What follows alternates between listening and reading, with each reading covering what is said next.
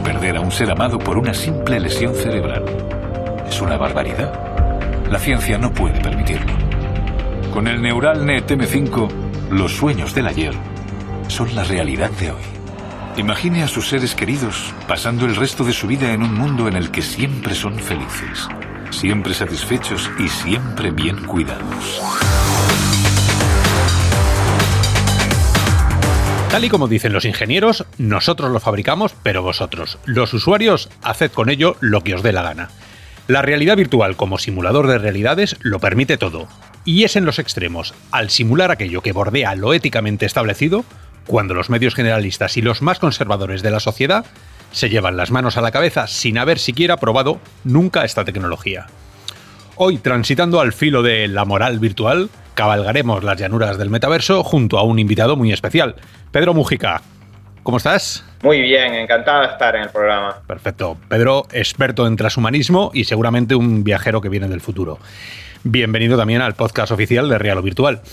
También los habituales a este lado de la realidad. Harold, Ramón, ¿cómo ha ido la semana? Muy buenas, ¿qué tal? Pues muy bien, muy bien. Perfecto. Y Mantarrey, Gabriel, ¿cómo estás? Pues muy bien, contando los días. Perfecto. Yo soy Oscar, NOT 2001, asomándonos al precipicio de las noticias semanales en este sábado 15 de febrero del 2020.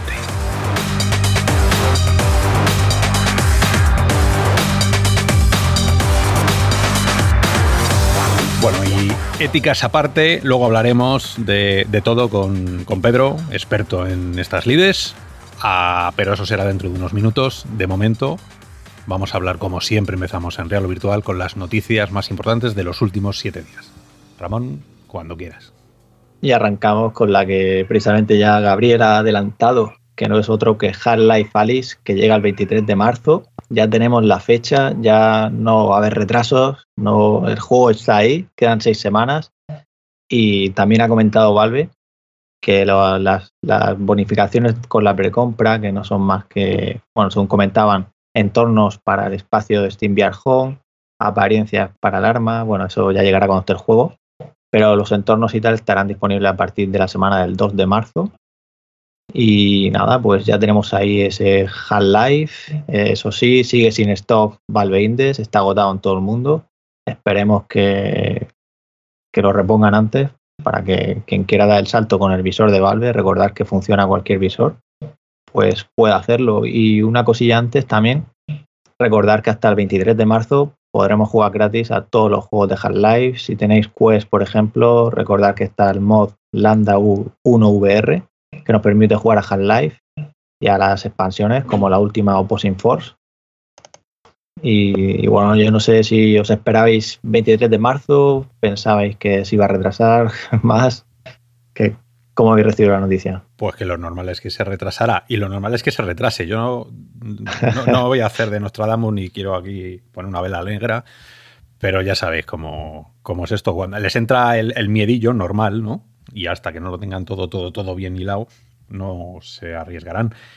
Es el juego bandera. O sea, este juego promete todo lo que es la VR práctica que se ha aprendido en los últimos 5 o 6 años. O sea, todo va a estar ahí dentro. O sea, que esto tiene, tiene que ser perfecto. No es por subir las expectativas, que luego sabéis que lo probamos y decimos, uy, pues. Pero, pero mal les vale. A mí, si lo hacen el 23, como el 27, como cuando lo tengan, por favor. Porque todas las, todas las páginas del mundo de videojuegos no VR se van a lanzar a, analizarlo. Así que este sí que es de verdad el embajador de la VR en el mundo. Yo, por esperarlo lo esperaba para el día 1, porque lo espero con, con, ganas, con ansias, pero el que hayan dado una fecha concreta me hace creer que no va a haber retraso. Es decir, que lo tienen ya todo más que preparado y que el día 23 a las 7 de la tarde, hora española, lo tendremos disponible. Qué bien, qué bien. Eh, Pedro, tú, em, además de experto, eh, además de usuario de la VR, eh, ¿le das algún juego de vez en cuando? Sí, cada vez que tengo tiempo. Me obligo bastante porque siempre el mundo del videojuego ha sido la punta de lanza en innovación en cuanto a interacción humano-máquina, interfaces y bueno, lo tengo que seguir muy al día. Siempre fui un gamer, un jugón, desde que tengo uso o memoria, bueno, los 12 años más o menos empecé a jugar y tengo 49. Y, hombre, me gustaría jugar muchísimas más horas, pero no siempre puedo. Creo que eh, la Alice sí que va a ser uno de los juegos en el que invierta mucho tiempo, porque como bien habéis dicho, eh, va a ser el buque insignia de la VR este año y espero que lo sigan muchos otros. Y tengo muchísimas ganas de ver cada una de esas innovaciones y, tomar eh, buenos apuntes de ello. Creo que para, para, comenzar esta década de 2020 no podía haber llegado en mejor momento. O sea, y además Valve trabaja en mejorar esa experiencia para que todo el que llegue a SteamVR pues tenga pues mejor de lo que encontrábamos antes. Sabéis que preparan la versión 2.0 y precisamente destacan mejoras en la experiencia del cliente. Es importante que nos encontremos una, interfaz acorde y que no nos quedemos, bueno, ya sabéis, que, sea lo, mejor posible para que todo aquel que llegue pues, pues disfrute no solo de Half-Life, sino todo lo que tiene que ofrecer, o sea, todo lo que tiene la VR ya de por sí, que hay muchos juegos y muchas muchas aplicaciones. claro claro. El, hombre, con toda la gente que tiene que detrás y, con todos los visores, además, Index, ya sabéis que es un visor que vale una pasta, vale tres veces más que, la Rift S. Mm, bueno, tampoco es que ofrezca tres cosas más, ¿no? O sea, Sí, viene, como tres, pero casi. sí, porque viene con el visor, viene con las, con las eh, los lighthouse externos, viene con los mandos eh, pero bueno, que no deja de ser una inversión enorme, con lo cual, bueno, pues es el, ecosistema, ¿no? Aquí el que viene te intenta vender su ecosistema. Y, estamos deseando probar por lo menos los primeros minutos del juego para ver qué pasa con, todas esas acciones gestuales que haces con, los mandos, que, bueno, los de Rift y los de Windows son menos, tienen menos posibilidades porque tienen menos sensores y luego veremos qué hacemos con, los propios de Index, ¿no?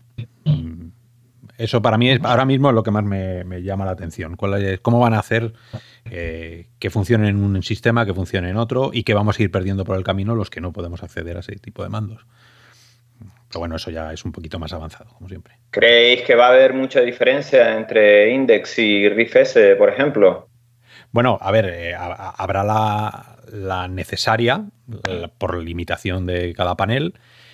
Mm, yo creo que donde va a estar más es en el háptico, es en la respuesta, en el feedback y en la posibilidad que tengas tú de, gesticular con tus dedos. ¿no? De, lo, poco que se ha visto de, este Half-Life Alice, una de las cosas que llamaban la atención era ese, ese guante de la, de la protagonista. Mm.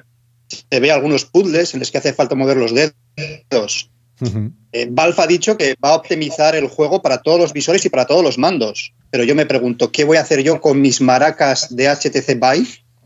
Pues no, voy a poder hacer, no voy a poder hacer lo mismo que el que tenga unos mandos Index, seguramente. Meterle un dedo en el ojo. y esa es, no, no, es que yo lo tengo que decir, es decir, mm, somos muchos los que todavía tenemos las maracas, los, los ones de, de HTC que como mandos tienen sus cosas buenas y sus cosas malas. Pero para este juego, a lo mejor, a lo mejor para este juego se, em, empiezo a notar que, se ha quedado anticuado, obsoleto. No lo sé, espero que no. Me han prometido que lo van a optimizar para todos los mandos. Pero está claro que no es lo mismo un palo rígido con un control táctil y, unos index o unos touch con su palanquita para el movimiento, con su detección de dedos.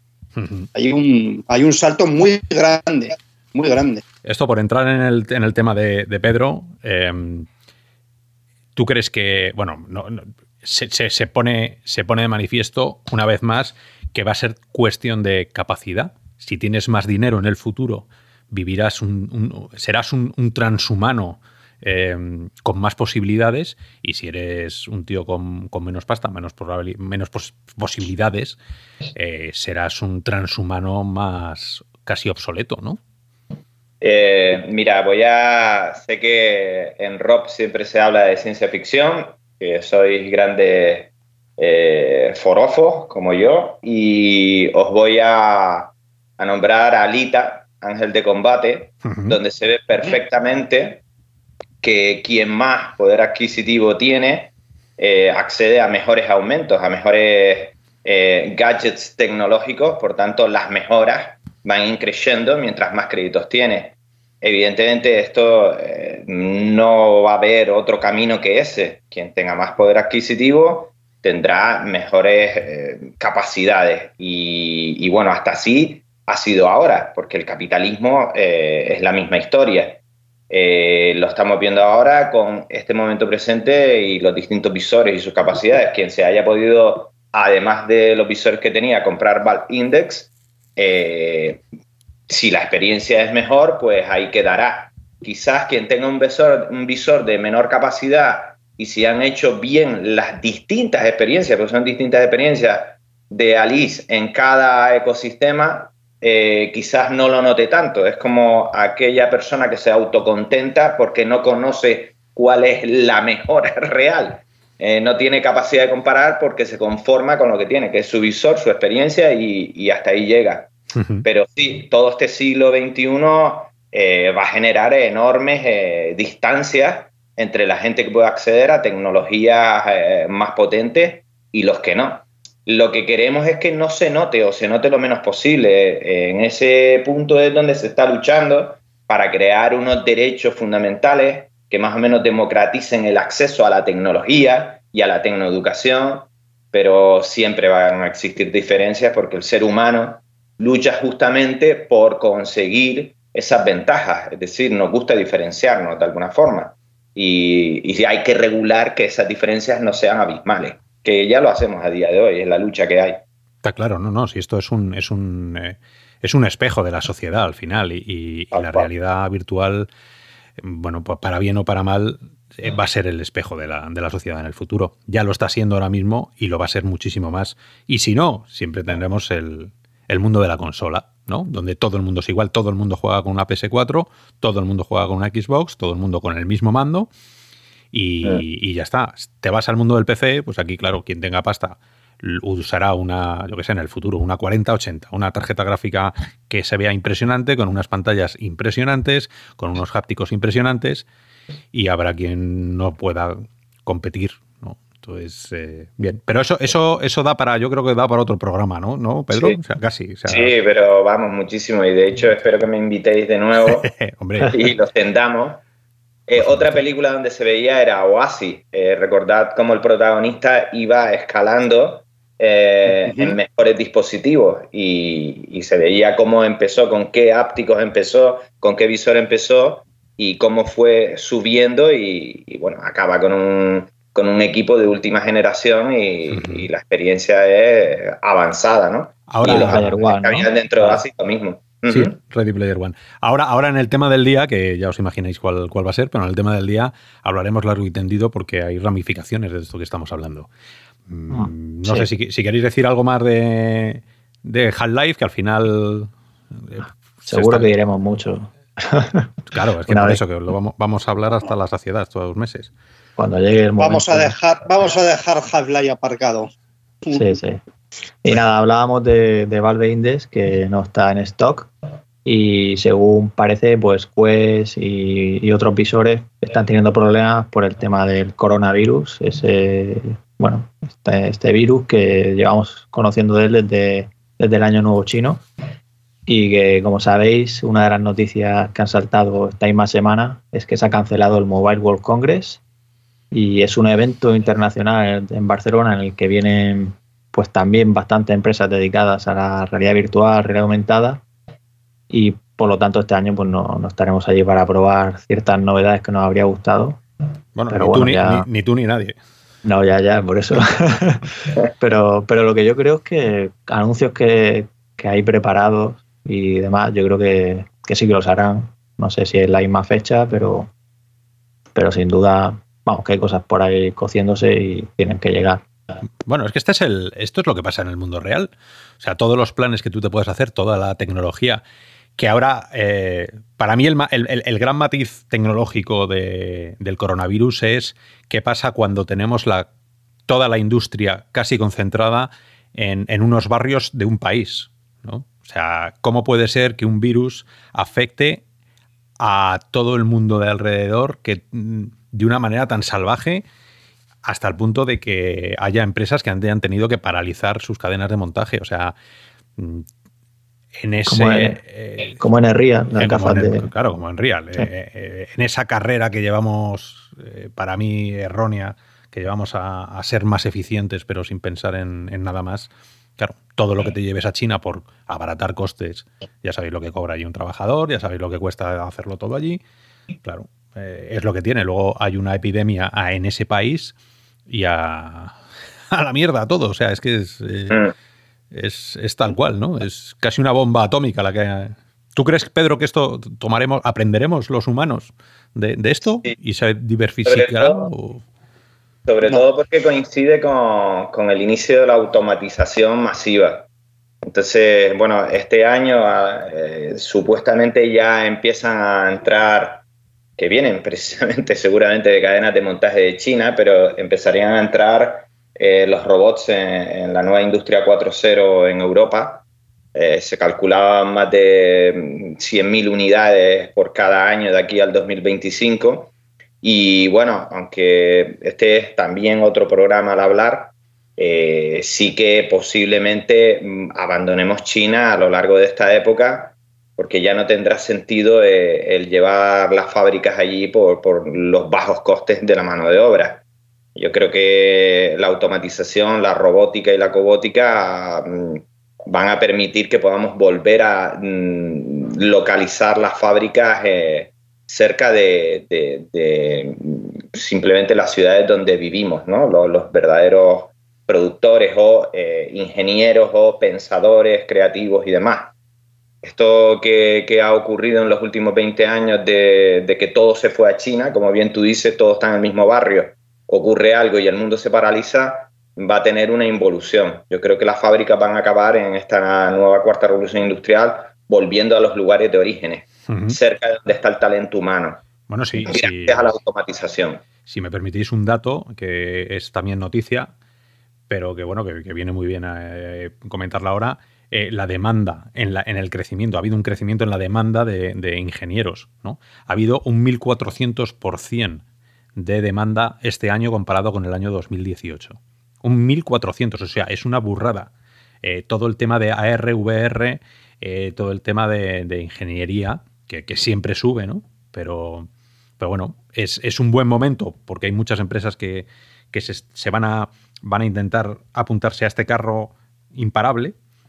Y, eso puede hacer también que, que, sea, como dice, como dice Pedro, que se empiece a hacer cada país eh, empiece a trabajar en lo suyo, ¿no? A mí me preocupa, como, como dijo, no sé qué, una empresa americana que dijo que, vale, yo, yo voy a traerlo todo de China, pero lo traigo todo de China y lo dejo en Estados Unidos otra vez, si me prometéis que no va a haber sindicatos. Eso a mí me, bueno, me, dio así un... me puso los pelos de punta porque, porque bueno, es, una invasión de la eficiencia en contra del, hombre y, y, eso hay que, habría que prestarle mucha más atención de la que se presta. Pero bueno, son, son, son aspectos diferentes de, lo que nos lleva el futuro. Pero que Pedro, que Pedro, que Pedro tenga razón y que, que vuelva parte de esa industria que se fue, que se deslocalizó, porque mm. yo tengo amigos ingenieros trabajando en China, que se fueron para unos meses, que se convirtió en un año, que se convirtió en dos, que se convirtió en tres, y que de momento no tienen fecha de, de vuelta. Empresas pues, de la zona donde vivo yo, Navarra, País Vasco, donde hay mucha, mucha industria, máquina herramienta. Tengo muchos amigos ingenieros y varios de ellos están trabajando en China. O mejor dicho, tendría que decir que estaban trabajando porque han tenido que venir a España por esto del coronavirus. Y también tengo que decir que han venido sin ningún tipo de control ni cuarentena. Bueno, eso no, no, te chives que a ver si les van a ir a por ellos. Las realidades inmersivas también van a permitir eh, eh, la holopresencia del trabajo en remoto con mucha mayor eficiencia de la que permiten las herramientas actuales como Skype, eh, etcétera, ¿no? Teams o cualquier otra. Es decir, esperemos que la RV, la realidad virtual y realidad aumentada se sigan desarrollando en el B2B, en la industria 4.0 eh, con la mayor potencia posible para poder estar en China estando en Madrid. Estar sin estar.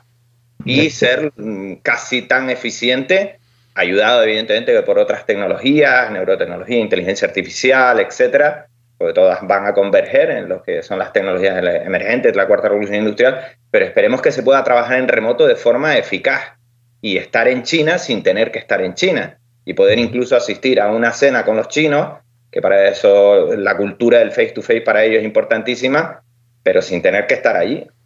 Y eso también eh, eh, evitaría, por ejemplo, eh, que ante situaciones de pandemia, epidemia como la del coronavirus, pues se tenga que paralizar, porque si realmente es mi avatar holograma el que está realizando un trabajo allí, pues ya no, ese problema no existe, ¿no? Y, no tendría que ocurrir la estampida que ha habido eh, de personas que han tenido que dejar China atrás, como eh, compañeros de Machina México y, otros similares, o como los amigos de Gabriel, etcétera, ¿no? Que me imagino que algunos vendrán, ¿no, Gabriel? Habrán vuelto.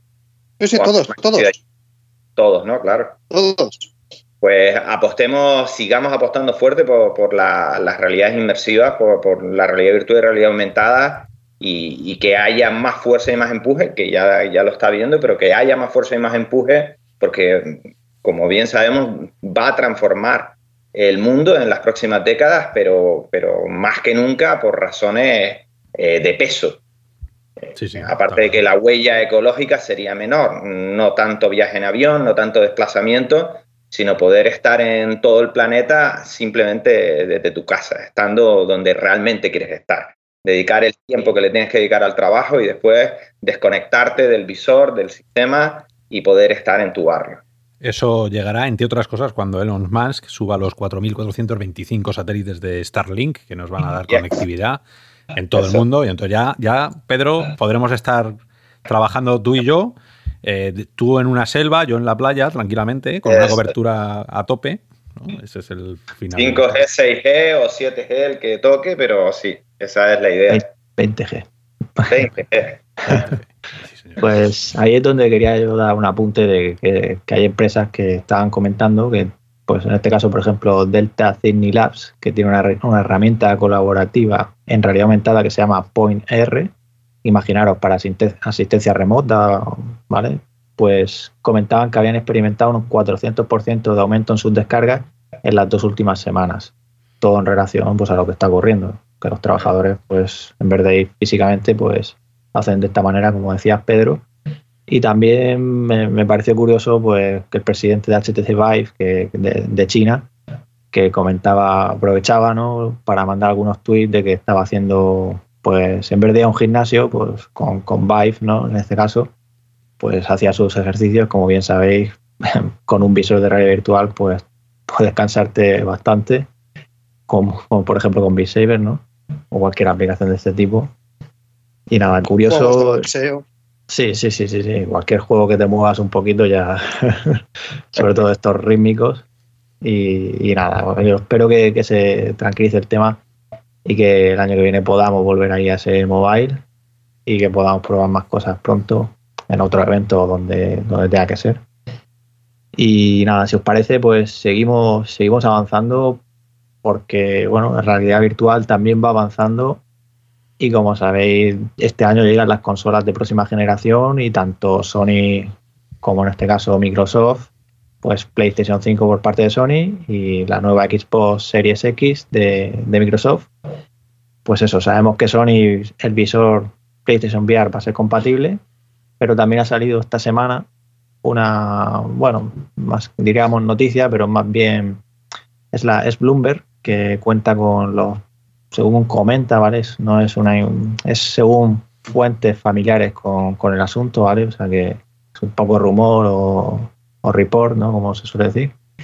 Que en este caso comentan que, PlayStation pues no, no, va a lanzar el visor, esa nueva generación o ese nuevo visor a la vez que la consola, que ya ellos mismos también habían dicho que no tenía por qué coincidir y según señalan llegaría después de la consola. La consola llega en Navidad, o sea que ya en teoría, si esto es cierto, pues llegará para el año 2021 como, mínimo, que no, sabemos nada. Y eso es lo que dice ahí, aparte de que la consola, las piezas parece que están saliendo más caras, hablan de 450 dólares, y con lo cual el precio pues, debería ser superior si quieren ganar algo de, esa venta. Mundo consola, mundo eh, que es, el mundo que tira de la VR, por lo menos de forma masiva, ¿no? Esos 5 millones, ¿no? Iban por 5 millones ya los, eh, las TVR vendidas, ¿no? Eh, es una burrada, es una burrada para lo que es la VR, claro. Quest todavía no se acerca ni de lejos, pero bueno, ahí va, ahí va la zaga. Mm, todos los movimientos de las consolas afectarán como un tsunami a, la VR. Entonces, que Xbox eh, haya decidido no meterse en la VR eh, es una noticia pésima, horrorosa y, contraproducente para la evolución de una tecnología. Eso que dice que espera que, crezca. Eso te iba a decir que comenta esa parte, que, que es lo nuevo que ha dicho esta semana también. Sí, sí, claro, que él comenta que espera que la VR crezca como para que ellos se tengan que fijar y sea obvio para ellos meterse. Bueno, eh, esto no funciona así, la industria no funciona así, por lo menos en el capitalismo. Tú no esperas a que haya una demanda, tú la generas, tú tienes que crearla, porque si no la creas el público no sabe lo que quiere. Pero bueno, el mundo consola a mí es un mundo que me, fascina, pero me horroriza también a, partes iguales, porque es... Eh, no puedes atar muchas veces cabos con los usuarios, hay usuarios muy menores de edad, muy menores, hay usuarios muy mayores, cada vez más, porque cada vez esas generaciones que jugaban de pequeños están creciendo y siguen jugando, que eso es eh, la parte buena también. Y ellos tendrán las consolas, ¿no? Entonces, eh, es, hay mucho ruido en el mundo de la consola que, yo nunca me he atrevido a, a, por lo menos, a profetizar nada ahí, ¿no? Pero ojalá que. A ver, la PSVR es un dispositivo ya obsoleto. ¿Vale? Que no se enfade nadie. no, a ver, tecnología, pues eso, lleva desde 2016 que salió y no, no, no ha salido ninguna actualización. Esto es como ir con la bueno, 2 por ahí. Pues perdón, salió la V2 que mejoraba ciertas partes, ¿vale? Pero lo que es las pantallas y tal, todo, todo sigue igual, igual que el tracking. Por eso, que, es una pena. Y los, y los mandos. Bueno, los, los mandos, los mandos de, los, MOV estos de, PlayStation reaprovechados de la generación anterior, que yo sé decir, yo voy a casa de un amigo que tiene PlayStation, que, tiene, que le convencí yo para, para comprarse la PSVR, porque él quería jugar el, el tan vendido y tan exitoso Resident Evil 7, pero verlo jugar con esas bolas de colores, a mí me parece, eh, no sé, prehistórico. Prehistórico. Hombre, yo no sé, Pedro, cómo, cómo ves eh, la enseñanza del futuro en 2.0, donde las consolas ya permiten que entres en los mundos virtuales y como los mundos virtuales ya permiten simular cualquier tipo de, escenario, con lo cual los, eh, o sea, es, el, nuevo paradigma de la educación. Mm, ¿Tú crees que, que, las consolas llegarán a un momento en que, no sé, convergerán ambas, eh, educación, consola en el mismo mundo y la gente jugará, pero también aprenderá? Eh, o, me estoy viniendo muy arriba? Sí, sí, no, bueno, eh, la respuesta es sí, rotundamente. voy a ver por, voy a ver qué puedo decir porque es confidencial, más o menos. Sí, es más o menos confidencial. Voy a, voy a intentar. Bordea el NDA, sí. sin, sin decir demasiado pero hace exactamente dos años eh, me presenté con un equipo multidisciplinar, eh, con una marca de videoconsolas, claro, no hay muchas, pero no puedo decir cuál. Tranquilo, nadie lo sabe. Eh, estaba, Que nadie, nadie lo va a adivinar, tú sigue. Nadie lo va a adivinar, pero era un proyecto para revolucionar la educación, para crear la educación del siglo XXI, la tecnoeducación, eh, con gamificación, con, un, con, algo parecido a lo que fue Ready Player One, que antes me faltó decir el título, o así, algo parecido a así, o al menos pasaban esa idea y otras similares, eh, como Second Life y demás, que fuera, bueno, pues una gran network social, donde hubiera universidades tipo como ocurría en la película y demás, donde hubiera centros eh, de enseñanza abierta, etcétera, en remoto como es Udemy y otras plataformas, de e-learning, pero todo en torno al mundo consola. Y bueno, no sé cómo estará el proyecto a día de hoy, pero el proyecto eh, iba a tener eh, bueno, un gran consorcio donde iban a estar instituciones, gobiernos, universidades, eh, corporaciones, etcétera, etcétera. Y era impulsado por una gran marca de videoconsolas. Entonces, mm, sí, es el futuro porque, bueno, la educación tiene que cambiar por completo, todos estamos de acuerdo, estamos en, un esquema mm, de una educación del siglo XIX con profesores del siglo XX y alumnos del siglo XXI, totalmente obsoleta. Eh, bueno, yo, doy muchos eh, talleres y, voy por muchos centros de educación hablando una y otra vez de lo mismo y, los alumnos, la gente joven está hambrienta porque les den otro tipo de educación más eh, orientada a tecnologías que ellos conocen, que quieren usar realmente. Y, ahí el mundo de, la consola es perfecto. Primero por, el gran número de, dispositivos que ya tienen en el parque enorme. Eh, ya están casi en cada casa, sería mucho más fácil acceder, más que a través de los ecosistemas de la VR, que todavía estamos, eh, por ejemplo, en Steam, ¿no? ¿Cuál el 1,35% era en el anterior programa? Entonces, evidentemente tienen una gran ventaja. El parque de videoconsolas es, mucho más grande y creo que ese es el tirón que quieren usar, ¿no? Eh, es decir, es el dispositivo al que más fácilmente se accedería con una aplicación eh, que quisiera revolucionar o empezar esta revolución de tecnoeducación que necesitamos para el siglo XXI. Rotundamente sí, es el camino. Si estuviera aquí con nosotros sello Hugo, que suele estar en todos los podcasts, diría que Dreams es la plataforma perfecta para... Dreams ha salido ya, pero, todavía no tiene VR. No tiene VR, pero bueno, es un, Dreams donde tú puedas construir los ejemplos que te vaya diciendo el profesor, física, química, eh, lengua, o sea, es que es... Eh, no sé, esto, cuando, cuando te gusta la VR, como nos gusta a los cuatro que estamos aquí y como os gusta a todos vosotros, eh, robianos, es que, todos mm, empiezan a flotar ideas y empiezan a, surgir eh, nuevos conceptos que, es extraño que, bueno, que, nadie lo esté intentando de una manera eh, muy obvia. Porque sé que están en ello. Claro, ese es el problema. Que, como los triple A, ¿no? A una por año.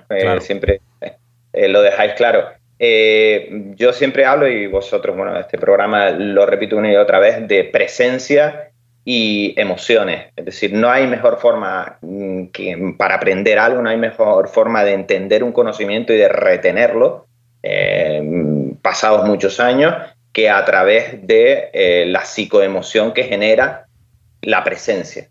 Un entorno de realidad virtual te va a dejar, eh, pero muy, muy grabado, la experiencia como para recordarla siempre. Y si esa experiencia es, por ejemplo, eh, cómo se construyeron las pirámides o qué ocurría dentro del viaje de Colón hacia el descubrimiento de América, es que no hace falta explicar más. Eh, la palabra impresa no es tan potente como la imagen, como el audiovisual, y evidentemente la presencia inmersiva es lo que mejor recuerdo te va a dejar, donde vas a tener más capacidades de, asimilar un conocimiento y más si puedes interactuar, retenerlo toda tu vida. hay, un, hay un dicho oriental que dice, si lo escuchas lo olvidas, si lo ves lo recuerdas, pero si lo haces lo aprendes. Y la realidad virtual y realidad y la XR está en esa tercera fase, porque lo vas a hacer, lo vas a estar allí. Con lo cual, no es que lo vayas a aprender, es que es, va a ser, vas a formar parte tú de ese, de ese conocimiento. Lo vas a vivir. Claro, lo vas a vivir. Y entonces, em, ese sería, ese sería el último, ¿no? Si los, si ese proverbio chino se hiciera ahora, habría que meterle la cuarta frase, ¿no? Que si lo, si lo vives, eh, ya va a ser tuyo.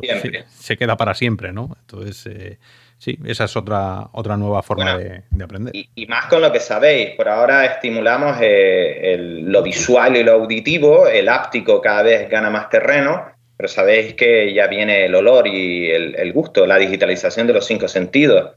Eh, bueno, recordáis la, la Feel Real Mask, esta que tiene los cinco tubitos y tal, ¿no? las 255 esencias. Eh, mm, cuando ya podamos manejar de forma fluida los cinco sentidos, eh, la experiencia virtual va a ser potentísima. Eh, poder estar en el desierto de Atacama y oler el desierto, ¿no? O en cualquier eh, otra, otro entorno virtual, otra experiencia virtual. El olor a zombie. El olor a zombie. No, por favor. Eso, difícilmente se te va a olvidar. Bueno, pero el olor a tierra mojada, a lluvia, empezando mm. por cosas sencillas, muy básicas, pero que, te hacen estar allí. Sí. El tema de los olores virtuales, pues se presta a bromas, ¿no? Ah, los malos olores, va a oler a, pedo, ja, ja, caga que lo pides. Pero, pero olores, olores sencillos como tierra mojada, como a bosque, como a...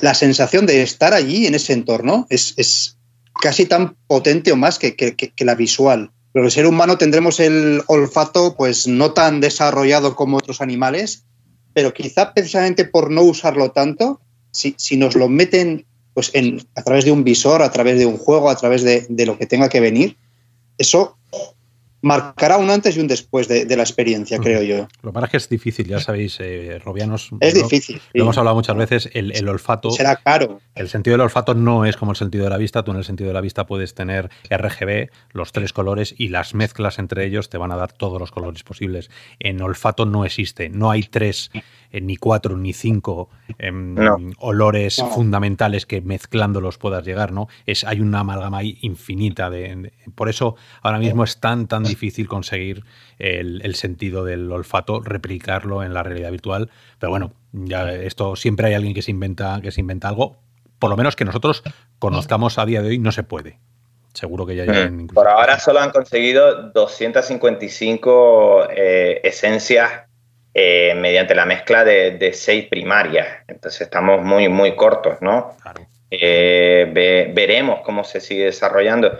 Yo creo que, el camino que están todos intentando y tiene que ver quizás con lo que hablemos después, eh, el camino va a ser más por crear el olor dentro del cerebro que, que lo que es estimular el sentido del olfato mediante una esencia puramente química.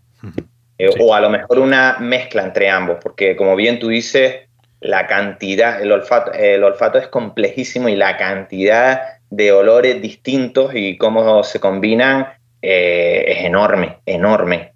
Y bueno, mm, creo que va a ser más sencillo poder estimular eh, algo que tú ya hayas olido en tu vida y eh, bueno, puedas mapear de alguna forma con lo que te induce eh, ese olor virtual, ¿no? Y tú al final el recuerdo, el recuerdo. de tierra mojada. Perdona, Gabriel, sí. No, no, estaba pensando eso, en el, recuerdo. Es como cuando piensas en un alimento que te gusta y parece que lo saboreas, que te, saliva la boca, porque mm, suele pasar con, con, sabores ácidos, por ejemplo, que pues quizá recrear, dar una tecla en el cerebro que nos permita oler ese, ese, ese aroma sin necesidad de ningún químico que salga de ningún tubito. Ese es el camino fácil, porque así cada uno de nosotros tendrá su propio olor a tierra mojada y no hay que recrearlo. Pues pasamos. Bueno, yo creo que creo que, que, ahora habrá tiempo de hablar de todas las cosillas y más cosas. Pero si os parece, todavía nos quedan algunas noticias por aquí. Y una de ellas creo que, es interesante. Bueno, Simplemente comento, por ejemplo, está hablando así de, empresas y de aplicaciones de la realidad virtual. Tenemos Oxford VR, que es una empresa que, está en Estados Unidos y que se dedica a la salud mental con la aplicación de la realidad virtual. Pues, por ejemplo, a tratar el, pues el estrés o otro tipo de, problemas como la, depresión, la ansiedad. Eh, pues han captado una ronda de 12,5 millones de dólares para impulsar su expansión allí en Estados Unidos y seguir aplicando. Y bueno, esto son buenas noticias que sigan llegando este tipo de, inversiones, no solo en esto, digamos, no es el primer programa que hablamos de, alguna inversión.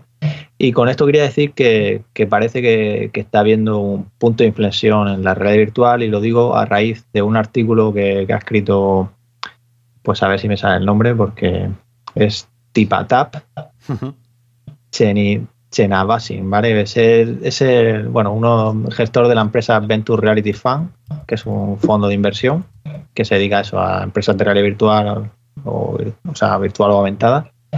Y según comenta, para que una plataforma pues sea saludable, pues tiene que tener varios títulos que superen el millón de dólares en ventas de software, hablamos. O sea, no importa que se vendan 100 millones de visores si realmente luego no, se vende software, algo que pues, pues ya se, ha dicho muchas veces.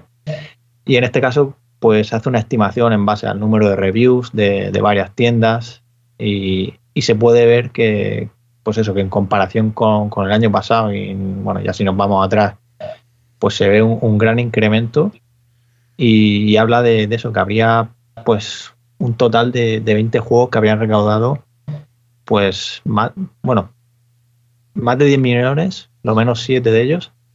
Y, y eso, y quiero decir que, bueno, que si esto, bueno, son estimaciones, ¿vale? No, nadie tiene los números, solo Oculus sabe lo que vende su tienda, lógicamente cada desarrollador, pero no, no, es algo que compartan, a menos que, como sabemos, los de Beat sí que muchas veces han anunciado las ventas, los de Bongos también han comentado. Y bueno, en esa lista de, títulos están, como ya hemos dicho, pues, Beat Saber, está Bongos, está Arizona, está Josh Simulator, Skyrim, Moss, hay, hay una gran lista de títulos. Algunos de ellos... Moss, perdona el apunte, que, que, metieron la pata el otro día. Lo de Moss, que la pusieron gratis durante un tiempo y no debería ah, haberlo estado. Sí, Eso, yo, lo tengo. bueno, tú, y mucha gente. Yo es que ya lo, teníamos de haber hecho la review, pero, pero es alucinante que. yo lo tenía en PlayStation VR, ya lo tengo en PC. ¿Cómo puedes meter la pata? Igual, igual yo, yo lo tenía, pero dije, a ver, sí, ah, pues mira. Sí, sí. Y luego, hombre, lo que les, les honra el no pedirlo de vuelta. Pero no es la primera vez ¿eh? que, ocurre esto, creo yo. ¿eh? Me parece que ya se le ha colado. Ahí hay alguien que, se ha ido a la calle, el típico becario que llega el domingo por la noche, le da el botón sin querer, se va a casa y por la mañana le llaman diciendo, yo tú que has tocado, macho. Claro, pero bueno, pobre, pobre hombre, que le sirva de escarmiento a quien sea y gracias por regalar el juego a, tanta gente, ¿no? Porque al final, pues, eh, es verdad que el juego lleva ya un, par de años, ¿no? Ahí rondando. y, bueno, esto a fin de cuentas es eso, llega Half-Life Alice, parece que la cosa, pues bueno, que haya más reviews y tal, significa que hay más gente detrás también, ¿no? Porque el porcentaje de usuarios que escribe reviews pues suele ser bastante bajo. Entonces, pues bueno, grandes noticias que la cosa aparentemente sigue, sigue su camino, como sabemos. Y aparte de, lo que decíamos de nuevas consolas, nuevos visores, pues también hay nuevos títulos en camino, aparte de Half-Life Alice, que ya 23 de marzo. Y no sé si os parece interesante el anuncio de Ben VR Adventure, que es un título, podríamos decir, estilo Moss, en tercera persona, en el que tenemos que ayudar a un personaje a, bueno, en su planeta natal a, resolver esa, esa aventura. Y, aparte de, este juego que, llama la atención, ya os digo, porque a mí me sorprendió, pues eso, al principio los juegos en tercera persona no, no me atraían tanto, pero una vez que los juegas, la verdad es que, que ya sé, o sea que en realidad virtual igualmente molan mucho. Y luego también tenemos God que llega pues el 20 de febrero, o Save, que estuvieron aquí con nosotros, pues ya no me acuerdo en qué programa, pero este juego, este juego rítmico, tú, Raimanta, o sea, Gabriel, sé que lo has probado y de hecho escribí, hablaste sobre él. Yo, pues mis padres, mis sobrinos. es muy divertido. Es muy es casual, pero es muy divertido. Pues sí, el 20 de febrero, o sea que eso es la semana que viene. Lo tenéis ahí en Quest y es de eso, desarrollo español, como sabéis. Luego, hablando de bailar o de moverse, pues Space Channel 5, este juego de Sega, pues que estuvo, bueno, la última versión creo recordar que fue en Dreamcast, esa consola ya que recordaréis hace años, la última de Sega. Y, nada, llega el 26 de febrero a PlayStation VR, llegará más tarde a Quest y a PC. Y luego otro juego interesante, Down Rabbit Hole, que llega el 26 de marzo. Y lo que habéis comentado antes de Dreams ya ha salido, pero según cuentan los, desarrolladores, ya, ya está completado más o menos, cerca de estar completado, y que no estaría tan lejos de su lanzamiento, pero a saber si llega a PlayStation 5, porque bueno, la Navidad bueno, estamos en febrero ya. Todavía quedan unos meses. Madre mía, macho. parece la semana del corte inglés, ya, poniendo el árbol de Navidad en febrero. y nada, y que sepáis otra cosa importante antes de entrar, que vamos a entrar ya mismo, que los subtítulos para Walking Dead Sign and Signers, según comentan los desarrolladores, eh, no tienen fecha, pero podrían o están apuntando a finales de febrero. Así que este gran juego que ya os hablábamos eh, en el programa anterior, pues estará ahí muy pronto en español, con subtítulos en español. Mm, eh, Pedro, ¿tú has llegado a jugar al, a este, al, al Walking Dead? Eh, no, todavía no. Todavía Pues, no. eh, ahí me, me pilláis porque, pero por la altísima carga de trabajo que tengo. No, no, ese- no, no, no te lo digo para pillarte, si te lo digo por para cuando, cuando lo hagas, eh, ya sabes Sí. que como, como eres robiano de pro, eh, Sí. vete más allá. No, piensa, piensa en lo que supone las interacciones con los Walking Dead, estos cómo les agarras la cabeza, lo que implica internamente al jugador el tener que acuchillar a alguien, atravesarle con un, con un cuchillo el cerebro. O sea, Eso es. Vale, estás Ese haciendo tema cosas. tocamos en el Virtual Reality Day, ¿te acuerdas? Sí, señor. Pues a eso, por eso. Hablando del Sniper Elite y demás. Eso es. Cada vez- es importantísimo. cada Pues- vez vamos pues más. Lo voy a pillar y lo voy a bajar y lo voy a estudiar, evidentemente. Sí, sí, porque es, es- es de esos juegos que van a marcar una pauta mm, seguro y que van a. Bueno, han revolucionado la manera en la que, en la que interaccionas. Luego verás que, claro, como el juego va de machacar zombies, bueno, pues eh, eso tiene que mover algo interior. Yo lo dejo ahí y otro día hacemos otro programa exclusivo sobre cómo nos afecta la interactividad virtual en el mundo real. Eh, evidentemente, el cerebro, eh, ya sabéis que es total y absolutamente engañado y estás estimulando determinados sistemas neuronales inconscientes eh, como si vinieran de la real reality, de la realidad real. Evidentemente, si, si no eres eh, mm, bueno, altamente consciente de en qué entorno estás, no quiero hablar de la gente que tenga una patología, sino del común, del común de los mortales. Si no eres plenamente consciente de lo que estás haciendo, eh, sí, sí que, sí que puedes acabar desarrollando eh, normalidad ante situaciones que no lo son, como por ejemplo acuchillar la cabeza de alguien. Eh, y sobre todo en la gente joven, que están formando eh, sus habilidades ¿no? inconscientes, sobre todo, ¿no? Cómo reaccionar ante determinadas situaciones psicoemocionales. Eso es lo que me preocupa mucho a mí. Claro, claro. Eh, eso hay que regularlo, porque hasta ahora todavía hemos tenido eh, todos estos mundos, bueno, en, una, en un rectángulo, en una pantalla que de alguna forma eh, más porcentaje de la real reality que de, de, la artificial reality, ¿no? Cuando juegas en una consola o en un PC, quieras o no, hay un pequeño porcentaje. Entonces, eh, está claro que las dos realidades eh, están conviviendo, ¿no? Eh, en el mismo espacio audiovisual, pero en la realidad virtual no ocurre así. En la realidad virtual estás inmerso y esa presencia, eh, aunque tú creas que, que, no está afectando a tu inconsciente, sí lo está. Está afectando. Y no sabemos qué secuelas, qué está ocurriendo eh, a nivel neuronal en ese inconsciente. Está todo por estudiar. Y sí, tiene sí. mucho que ver con lo que vamos a hablar después. Sí, por eso quería, quería hilarlo. Presencia, cómo afecta la presencia en el ser humano, en el real reality, como tú lo llamas. Mm, De todo eso vamos a hablar ahora en, nada. Vamos a poner un poquito de música para presentar el tema.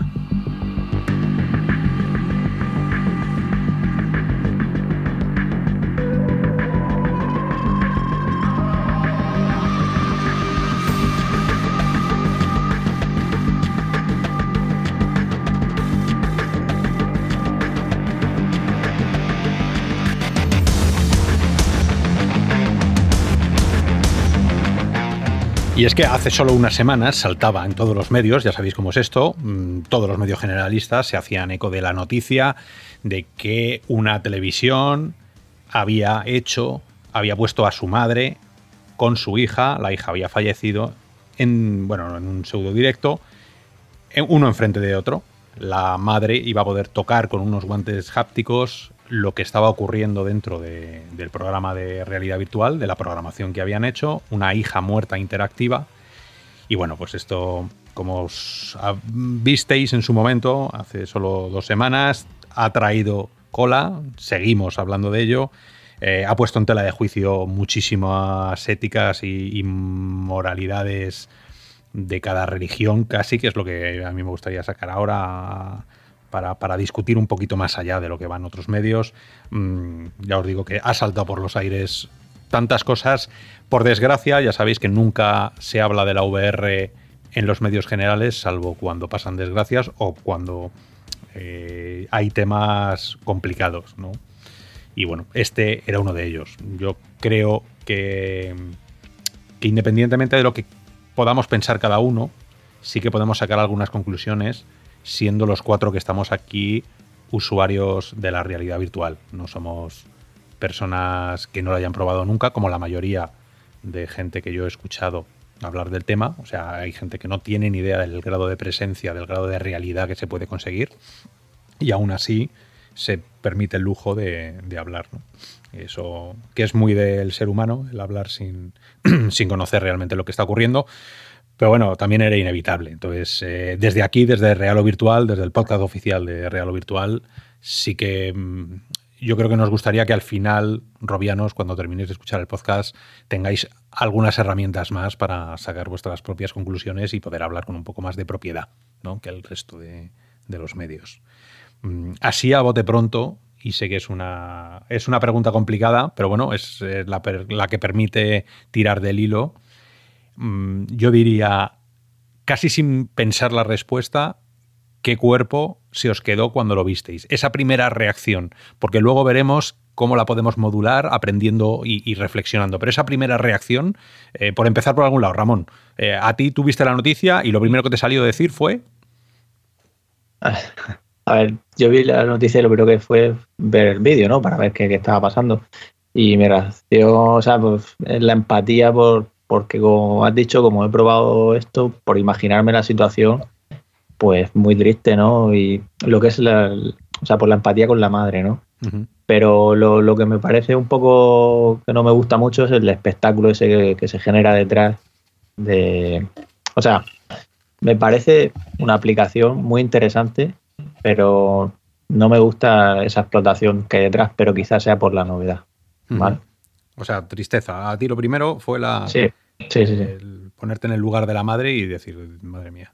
Eh, ¿Tú, Gabriel? Pues a mí me pareció maravilloso. Yo me puse en la mentalidad eh, asiática, en el mundo de las películas de Ghibli, y me pareció maravilloso. Una escena de una madre despidiéndose de su hija fallecida que al final se convierte en una mariposa. Me pareció maravilloso. Luego está la segunda parte, digamos, la comercialización de esa experiencia, el retransmitirlo en directo, el morbo. Pues supongo que es un precio que hay que pagar. Eh, hacer ese vídeo en exclusiva o esta experiencia en exclusiva cuesta pues, tiempo y dinero. Si la única manera era que lo tuviera que pagar una televisión y comercializar con ello, pues bueno, es el precio que hay que pagar. Pero a mí, a mí mi primera, mi primera impresión fue maravilla, maravilloso. ¿Y a ti, Pedro? Yo eh, me pareció también increíble y con muchísimas utilidades, pero claro, yo, como tú dijiste bien al principio, eh, vengo del futuro o voy hacia el futuro eh, con bastante antelación, creo, y, yo, para mí es una gran noticia. ¿Por qué? Evidentemente, como dice Gabriel, la comercialización es inevitable porque la niña fue recreada totalmente en 3D a partir de vídeos y fotografías, eh, crearon su voz, sus movimientos, toda la interacción, etc. Y todo eso sabéis perfectamente que tiene un alto coste y la familia no se lo, vamos, ni, impensable que pudieran haber costeado nada semejante. Eh, la cadena fue la NBC, una cadena surcoreana, y el, documental se llama Meeting You. Y bueno, eh, se hizo para, para que bueno, hubiese unos retornos. Era indudable que iba a ser así. Eh, la madre, la madre dijo eh, haberse quedado muy feliz, que, había cumplido uno de sus sueños, ¿no? Porque la niña fue diagnosticada años atrás con cáncer.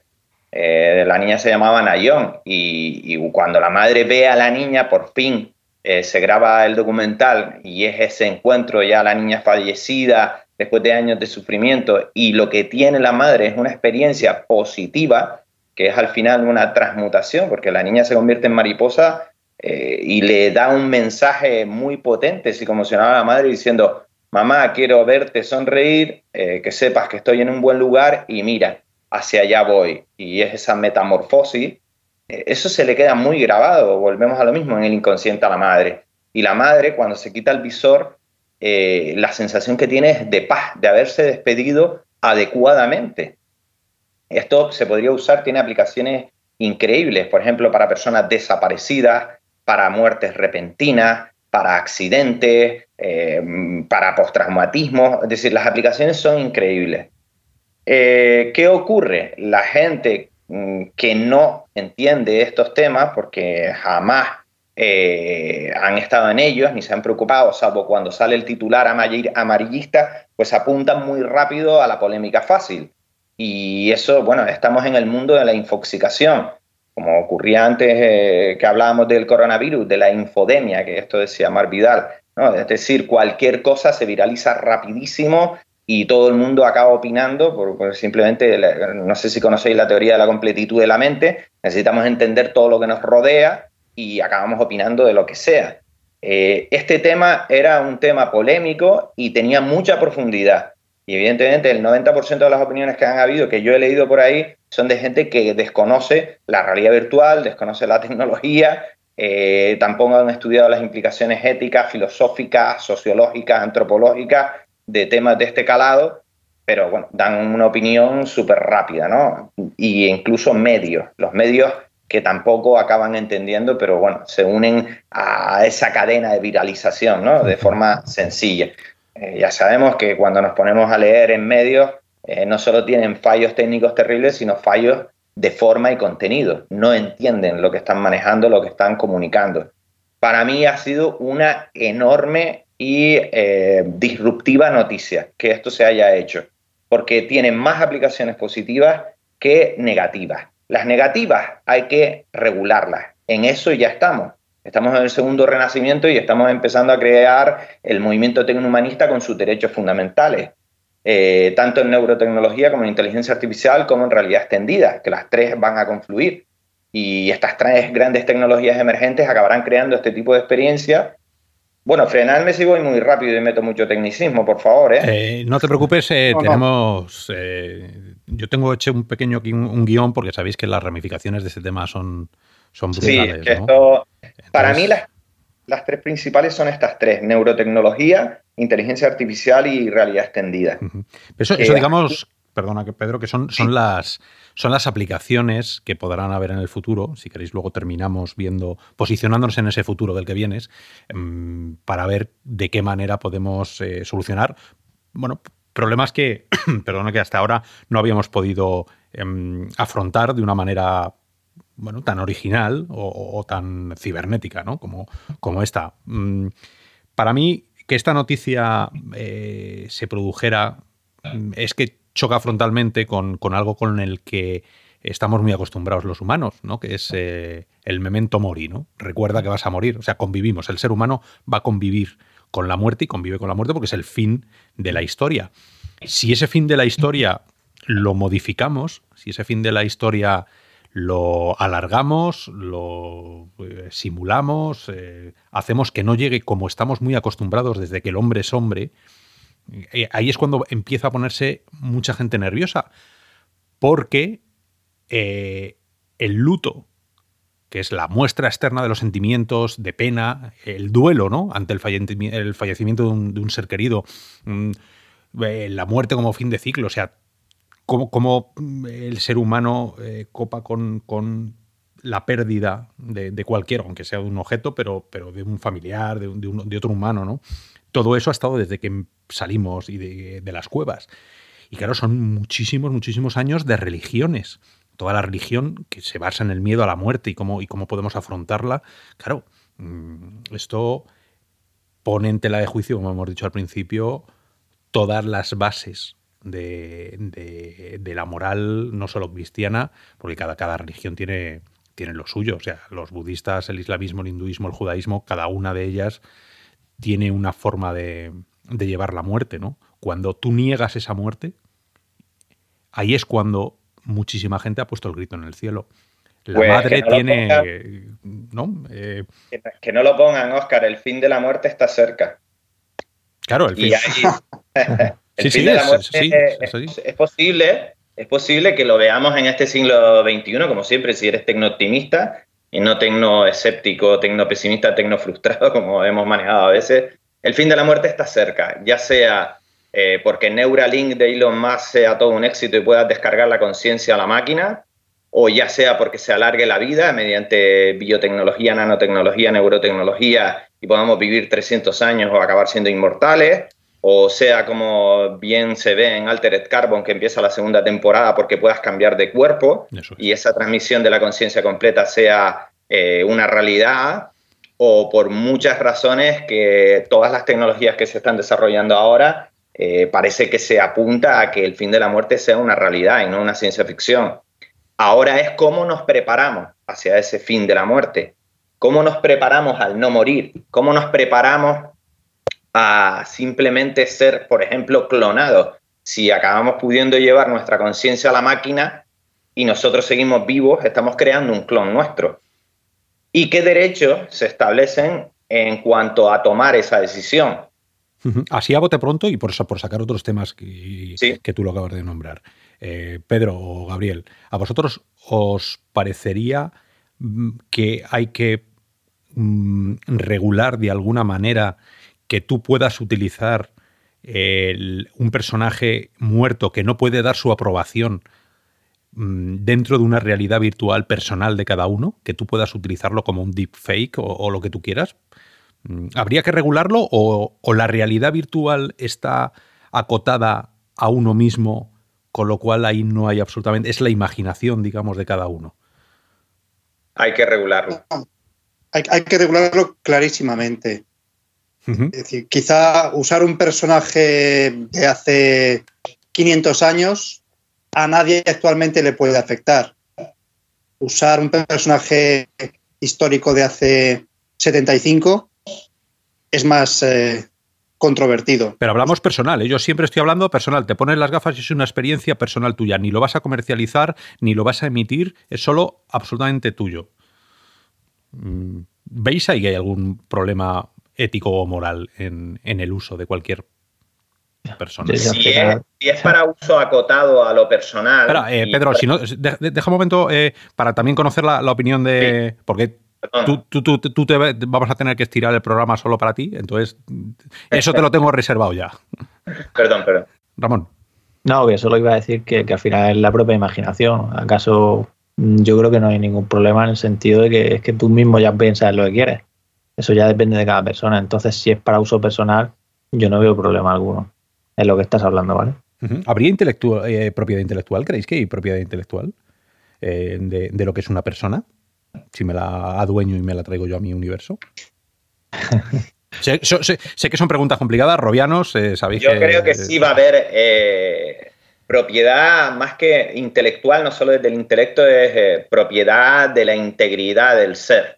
Es decir, aquí eh, no solo va a la parte mm, cerebral, neuronal puramente, sino la emocional y si vas a la religión, como antes hablaste, la del alma, la del purusha, la del ser, aquello que trasciende.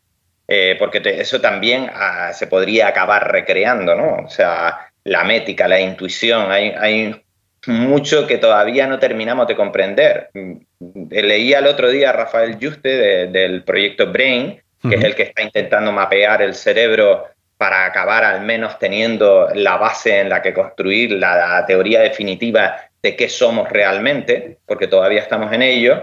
Y bueno, estamos, seguimos con la pregunta de ¿realmente la conciencia está totalmente en el cerebro o se reparte en otras partes, como por ejemplo eh, esa parte neuronal intestinal que parece que existe también, donde estaría nuestra parte más intuitiva. Como no terminamos de entender todo esto, no creo que a día de hoy se pueda modelar nada para pasarlo a la máquina, aunque están todos. Microsoft, Facebook, eh, Google, están todos ya en lo que sería el primer iPhone cerebral, Smart Sense, red de descarga de, lo que Pedro, perdona, tú sabes, tú, qué sabes de Unity. Eh, esta chica, esta niña, eh, puede ser hecha en Unreal, Unity, cualquier tipo de motor. Eso, eso ya podemos hacerlo ahora, que sea, que sea en un grado de realidad menor que el que se podrá conseguir cuando tú hablas eh, de poder hacer una fotocopia casi perfecta de incluso el alma, ¿no? Pero vamos, por ser prácticos ahora mismo, en este momento del programa, por ser prácticos. Mm, hablemos de, lo que está pasando ahora mismo, que es una madre con su hija, aunque sean uno eh, low poly o bajo polígono todavía, no sea fotogrametría de la niña, pero está ahí. O sea, tiene buena calidad, ¿eh? por lo menos lo que se ve en el vídeo. perfecto. Em, mi pregunta, o por lo menos la pregunta que yo me hago es, eh, si yo cortara el vídeo justo antes de que se convirtiera en mariposa, eh, y la niña dijera, mamá, yo voy a estar aquí el tiempo que quieras y hasta donde tú quieras, tú decides cuándo dar el botón y borrarme. Mm, ¿Qué nos diferencia ahora mismo de, la, esquizofrenia, por ejemplo, que es eh, una conciencia de la realidad diferente, es un delirio, pero eh, dentro de una simulación. Em, ¿Podría darse el caso de que esto se convirtiera en, una, no una moda, pero sí en que, empezara a formar parte de nuestra sociedad de una manera mucho más rápida de la que creemos. ¿Cómo, cómo, ¿Qué pensáis? Yo aquí en este sentido es que precisamente, bueno, si lo recordáis, el capítulo de Black Mirror, ¿no? De ahora mismo vuelvo, Be Right Back, mm. que, que es justo algo similar, ¿no? Que, que, una persona muere, ¿no? Un familia, bueno, en este caso el novio, el de, de, Black Mirror, digo, y, y puedes tener una, una, réplica, una copia que, que, imita a esa persona, ¿no? Y la tienes ahí para hablar o para, como en este caso, para despedirte o llevar mejor el, el duelo, ¿no? En este caso, yo, a ver, por una parte lo que hablabais al principio, o sea, a mí la aplicación creo que igual que se hacen otro tipo de cosas, como quiero decir, que se, se recuerda a las personas, hacen actos, hace, pues, ¿por qué no utilizar un medio novedoso y que nos permite estar allí para poder, y, también la inteligencia artificial, que también va avanzando, porque esto al final es lo que habláis, que han recreado la voz también, y que, bueno, ya no sé si es muy, si la, si la niña respondía bueno, eso Había interacciones, ¿eh? Sí, sí, hay interacciones. Sí, pero, pero parecía más, más película, ¿no? O sea, quiero decir, no, la madre no creo que pudiera hablarle. Simplemente, pues eso, la niña iba un poco como un juego, ¿no? Iba para pero, pero hablaron de interacciones, aunque fueran mínimas, sí que había un. Una sí, la madre lleva guantes. Sí, le acaricia el pelo, se mueve el pelo. Exacto. Bueno, eh, ¿es diferente esto a tener una vasija con las cenizas de tu familiar encima de una, de una repisa? Ahí va, ahí va yo. El, la relación con la, con la muerte como el fin de un ciclo, si os dais cuenta, a nuestros seres queridos nunca los terminamos eh, de dejar de marchar. Tenemos sus retratos, tenemos, vamos al, al, cementerio el, 1 de noviembre, eh, recordamos sus aniversarios. La posibilidad de tener, en vez de un álbum de fotos, de tener una experiencia virtual, un ser querido, pues es simplemente un avance tecnológico, porque realmente no, les dejamos marchar, están siempre con nosotros, siempre, siempre. El, dolor inicial mm, se mengua, disminuye, pero nunca terminas de olvidar a un ser querido fallecido, nunca, nunca, nunca, nunca. Eh, Pedro, Tú, ¿Tú crees que.? Bueno, dime, dime. el fin de la muerte, es decir, eh, todavía no lo vemos, eh, pero en el momento en que ya no sea algo recreado a posteriori con Unity, eh, con muy poco grado de interacción, sino que de verdad se pueda en vida tener un backup de lo que somos, porque ya descubramos lo que somos en alto porcentaje, y yo pueda tener un backup y mi cuerpo desaparezca, pero ese backup se desarrolle y siga evolucionando mediante inteligencia artificial y otras tecnologías, yo seguiré viviendo, aunque sea en la máquina. Y si me puedo clonar, peor todavía. Entonces, eh, como Black Mirror mostró en varios episodios, eh, puede ser que yo acabe viviendo con un familiar porque ese familiar ha obtenido un backup porque yo se lo he autorizado y el familiar va a tener una versión mía hasta cierto punto que sigue evolucionando con él. Y yo a la par estoy evolucionando por otro lado y después incluso puedo estar todavía viviendo y tener 120 años. Es decir, a esto nos enfrentamos. Y hay un derecho fundamental que, se, bueno, que yo estoy pidiendo y otras, eh, otros movimientos, otras instituciones están pidiendo, otros investigadores de este futuro que viene, que es el poder decidir si clonarme o no. El derecho a la no, a la no clonación, pero no solo bioclonación, sino tecnoclonación. Es decir, en el primer momento en que esto que hemos visto de la niña se puede hacer a mayor nivel y que tú te veas a ti mismo, imagínate tener una experiencia contigo mismo y empiezas a hablar contigo mismo en una realidad virtual y veas que, que es muy parecido a ti, que es un verdadero clon, que se comporta como tú, etcétera, etcétera, porque te han puesto una diadema eh, cerebral y se te ha podido hacer esa copia, esto sí que va a rayar la esquizofrenia, al menos tal como está configurada nuestra mente a día de hoy. Otra cosa es que nos podamos adaptar con mayor o menor velocidad a todo esto que viene. Bueno, pero esta es la primera piedra.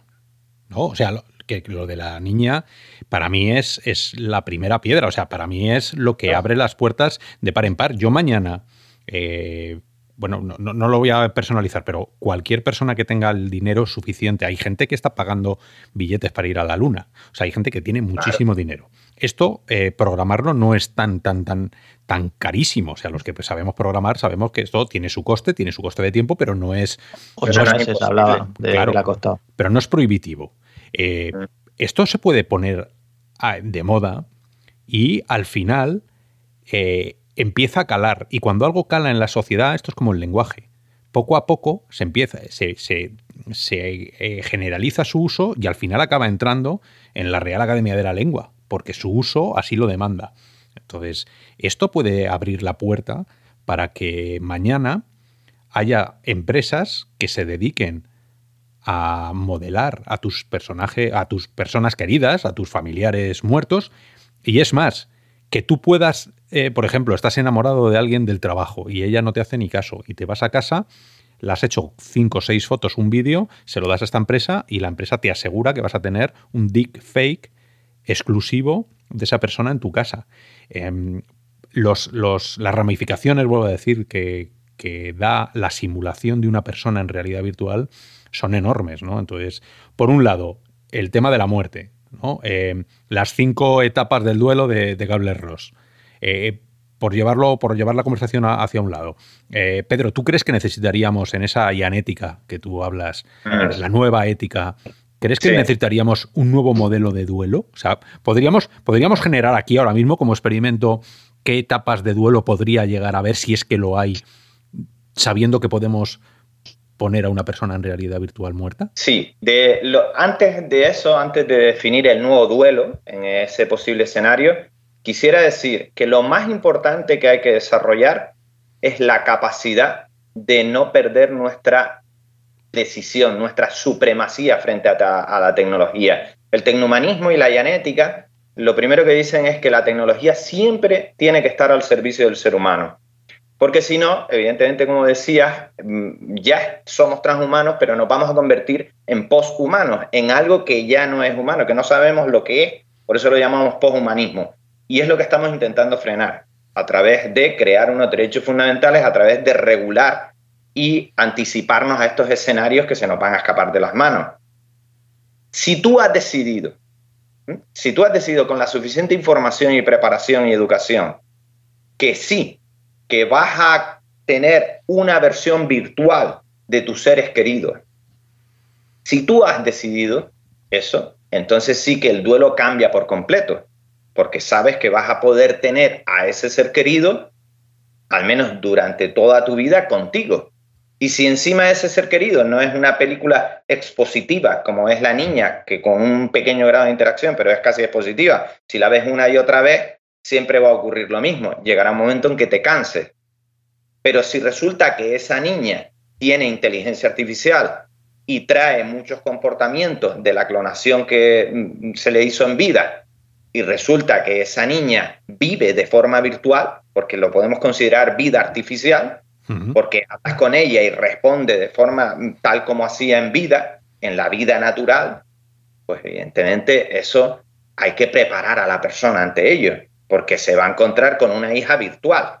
Y eso nos puede llevar a escenarios eh, extraños, porque al final la madre es muy posible que abandone la real reality y ya solo quiera vivir en la virtual reality porque es donde está su hija y está muy a ella. no, no, no, no, mm, yo es que soy menos radical en ese sentido, o sea, creo que, que se podría convivir perfectamente eh, sin que fuera un delirio, porque es algo real. Tú te pones el visor y sabes que si quieres estar con esa persona, con tu hija, eh, te pones el visor y estás con tu hija, luego te quitas el visor y puedes seguir con ella porque eh, tienes un Quest, que no hace falta el ordenador, o tienes un, un, teléfono donde vas a poder ponerle un mensaje, ella te va a mandar un mensaje. Yo todo esto lo estoy hablando con los pies en la tierra, replicándolo ahora. Si yo montara mañana una empresa de estos servicios, en primer lugar, no creo que te pudieras cansar porque si tienes del dinero, yo te podría asegurar que te voy a dar 10, 15 tipos de interacciones mensuales, por ejemplo, con un coste. Además, eh, te voy a crear un perfil de WhatsApp y un perfil que parezca que con inteligencia artificial te voy a estar respondiendo para que luego cuando te pongas el visor eh, haya una continuidad de la historia, ¿no? de la vida, de esa vida virtual. Mm, sé que... Te, pongo un, caso de una empresa que podría usar esto con fines eh, poco éticos. Imagínate que se usa a tu hijo virtual, tu hijo fallecido que ahora se ha convertido en un hijo virtual creado en una empresa, para manipular tu decisión. Sencillamente porque acabas teniendo opciones de compra eh, bajo petición de, tu hijo virtual. Completamente de acuerdo. ¿Eh? Sí, sí. Completamente de acuerdo. De hecho, sería, sería un, programa, o sea, un punto más de la compra.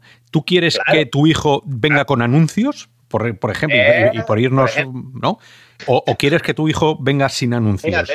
Claro, es que tu hijo empieza a decirte, mm, papá, papá, te recuerdo que leche pascual es la que mm, al final te está llevando hacia una opción de compra de una marca determinada que es la que está invirtiendo en ese tipo de plataformas. Tu hijo virtual se convierte en un medio publicitario entonces, todo esto tiene que ser reguladísimo, porque no es lo mismo una valla publicitaria que un hijo virtual. A ver, es, muy perverso lo que estamos hablando, pero es muy real, ¿eh? Yo es que creo que, no está tan lejos. Hay que regularlo, no se puede usar. O sea, volvemos a lo mismo. Eh, ¿Qué somos realmente? ¿Dónde está esa parte trascendental que va más allá de lo puramente lógico? ¿Cómo funcionamos a nivel de métrica? ¿Cómo funcionamos a nivel de emociones? ¿Por qué tenemos esos vínculos tan fuertes con los seres queridos? ¿Qué es el amor? Porque evidentemente no se puede amar a un medio publicitario de la misma forma que amas a un hijo. Entonces, tendríamos que separar muy bien y tener un contrato muy fuerte cuando una persona decide quiero un hijo virtual porque el mío ha fallecido. Hay que tener un marco de regulación para saber qué se puede hacer con ese hijo virtual y qué no se puede hacer y qué está firmando. Porque si en letra pequeña te pone exactamente que tu hijo es un medio publicitario más, es un medio más del gran plan de medios, pues eso es terrible.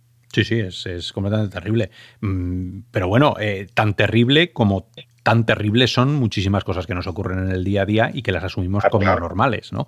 Y eso es a lo que, perdón, a lo que voy, que esto eh, se va a ir eh, adentrando en nuestra cultura poco a poco y, va a revolucionar muchísimas cosas. Mm, eh, Gabriel. Un, apunte antes de que, cambie. Que, es que yo veo una cosa que solo quería comentar.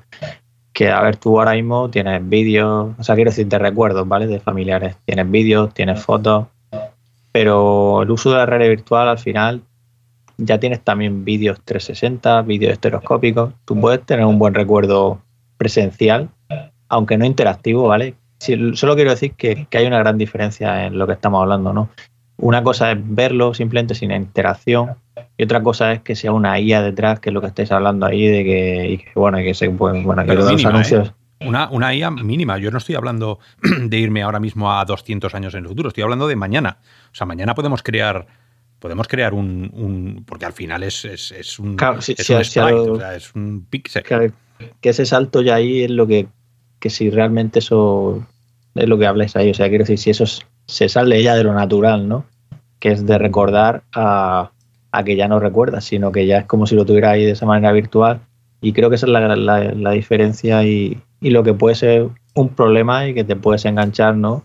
Y no vivir tu vida real como habláis y, y creo que ahí donde está pero es un problema, o sea, eh, por ejemplo, Gabriel, si mañana te saco unas gafas, las Enreal, y las Enreal eh, ya con un FOB un poquito mayor, con una calidad un poquito mayor, y te digo, ponte las gafas porque la persona muerta que has decidido tú tener a tu lado te va a acompañar en el metro, te va a acompañar en, tu vida, porque ya no es virtual, ya es aumentado.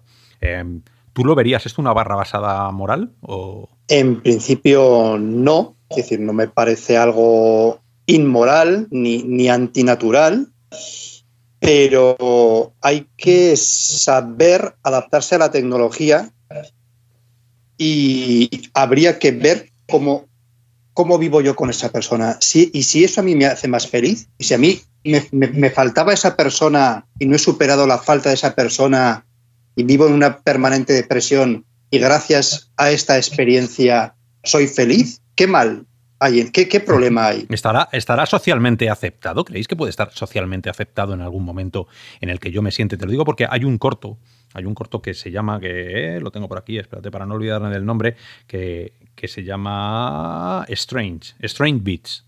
¿Vale? Strange Beats, si lo veis, está en Vimeo, eh, lo podéis, es, gratuito verlo. Em, ahí es el, padre, eh, se ha diseñado a su hija y va al parque y va a todos lados con la hija. ¿Vale? Si esto no, ahora nos, nos choca por, porque al final, en primer lugar, Europa es cristiana y lo quieras o no, todos los valores, por lo menos a mí que me han dado desde pequeños, en el colegio, en la sociedad, en los periódicos, todo lo que es es cristiano. Un respeto a la muerte brutal. Eh, pero si esto se rompe, mm, ¿dónde, ¿dónde está el problema en que yo eh, esté ahora mismo con, pues yo qué sé, con un hijo que se me murió, no es el caso, pero si se me hubiera muerto aquí al lado, que me está diciendo, papá, me voy a, comprar, me voy a comer una cena, eh, ahora jugamos a no sé qué. Mm, Pedro, ¿tú estamos dinamitando valores eh, occidentales o no sé Mira, sí. El, antes hablábamos del duelo, ¿no? En Bali, por ejemplo, no existe eh, este sentido trágico de la muerte. De hecho, si vas a un funeral en Bali, lo que te pide la familia es que estés contento y alegre y lo muestres con sonrisas. Si te pones trágico en un entierro en Bali, en un funeral en Bali, te van a llamar la atención por falta de respeto.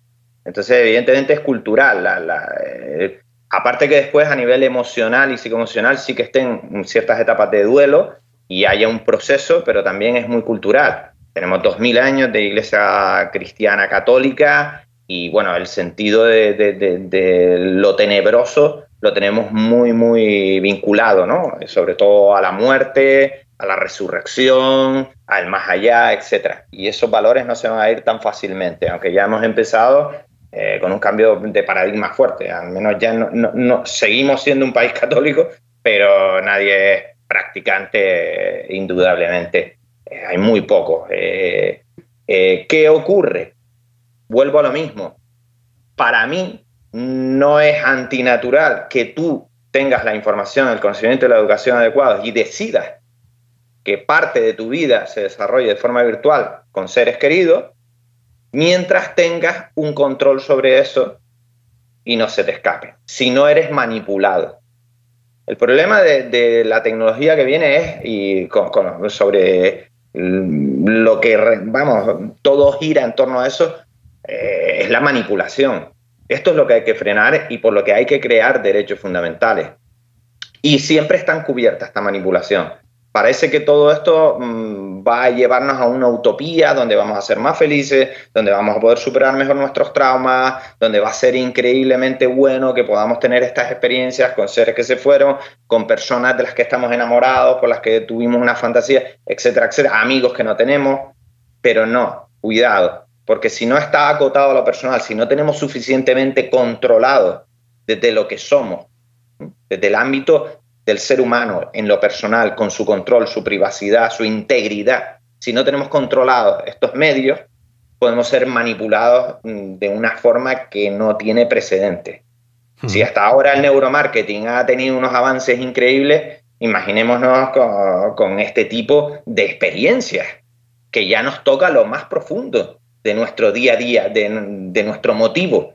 Si le preguntas a alguien cuál es el motivo de sentirse vivo, muchísima gente te va a decir el amor, el ayudar a otros, lo social, el sentirse parte de una tribu. Si ya vamos a permitir que el neocapitalismo del siglo XXI trabaje a estos niveles de realidad y pueda afectarnos tan profundamente, wow, vamos a, perder la libertad por completo. Volvemos al hijo virtual o a amigos virtuales. En Japón, y ya es lo último, en Japón vi en Tokio vi eh, de primera mano una máquina que, bueno, que esto se ha visto en varios documentales de la noche temática y otros, una máquina eh, donde se estaban haciendo colas eh, los japoneses para hablar con su novia virtual.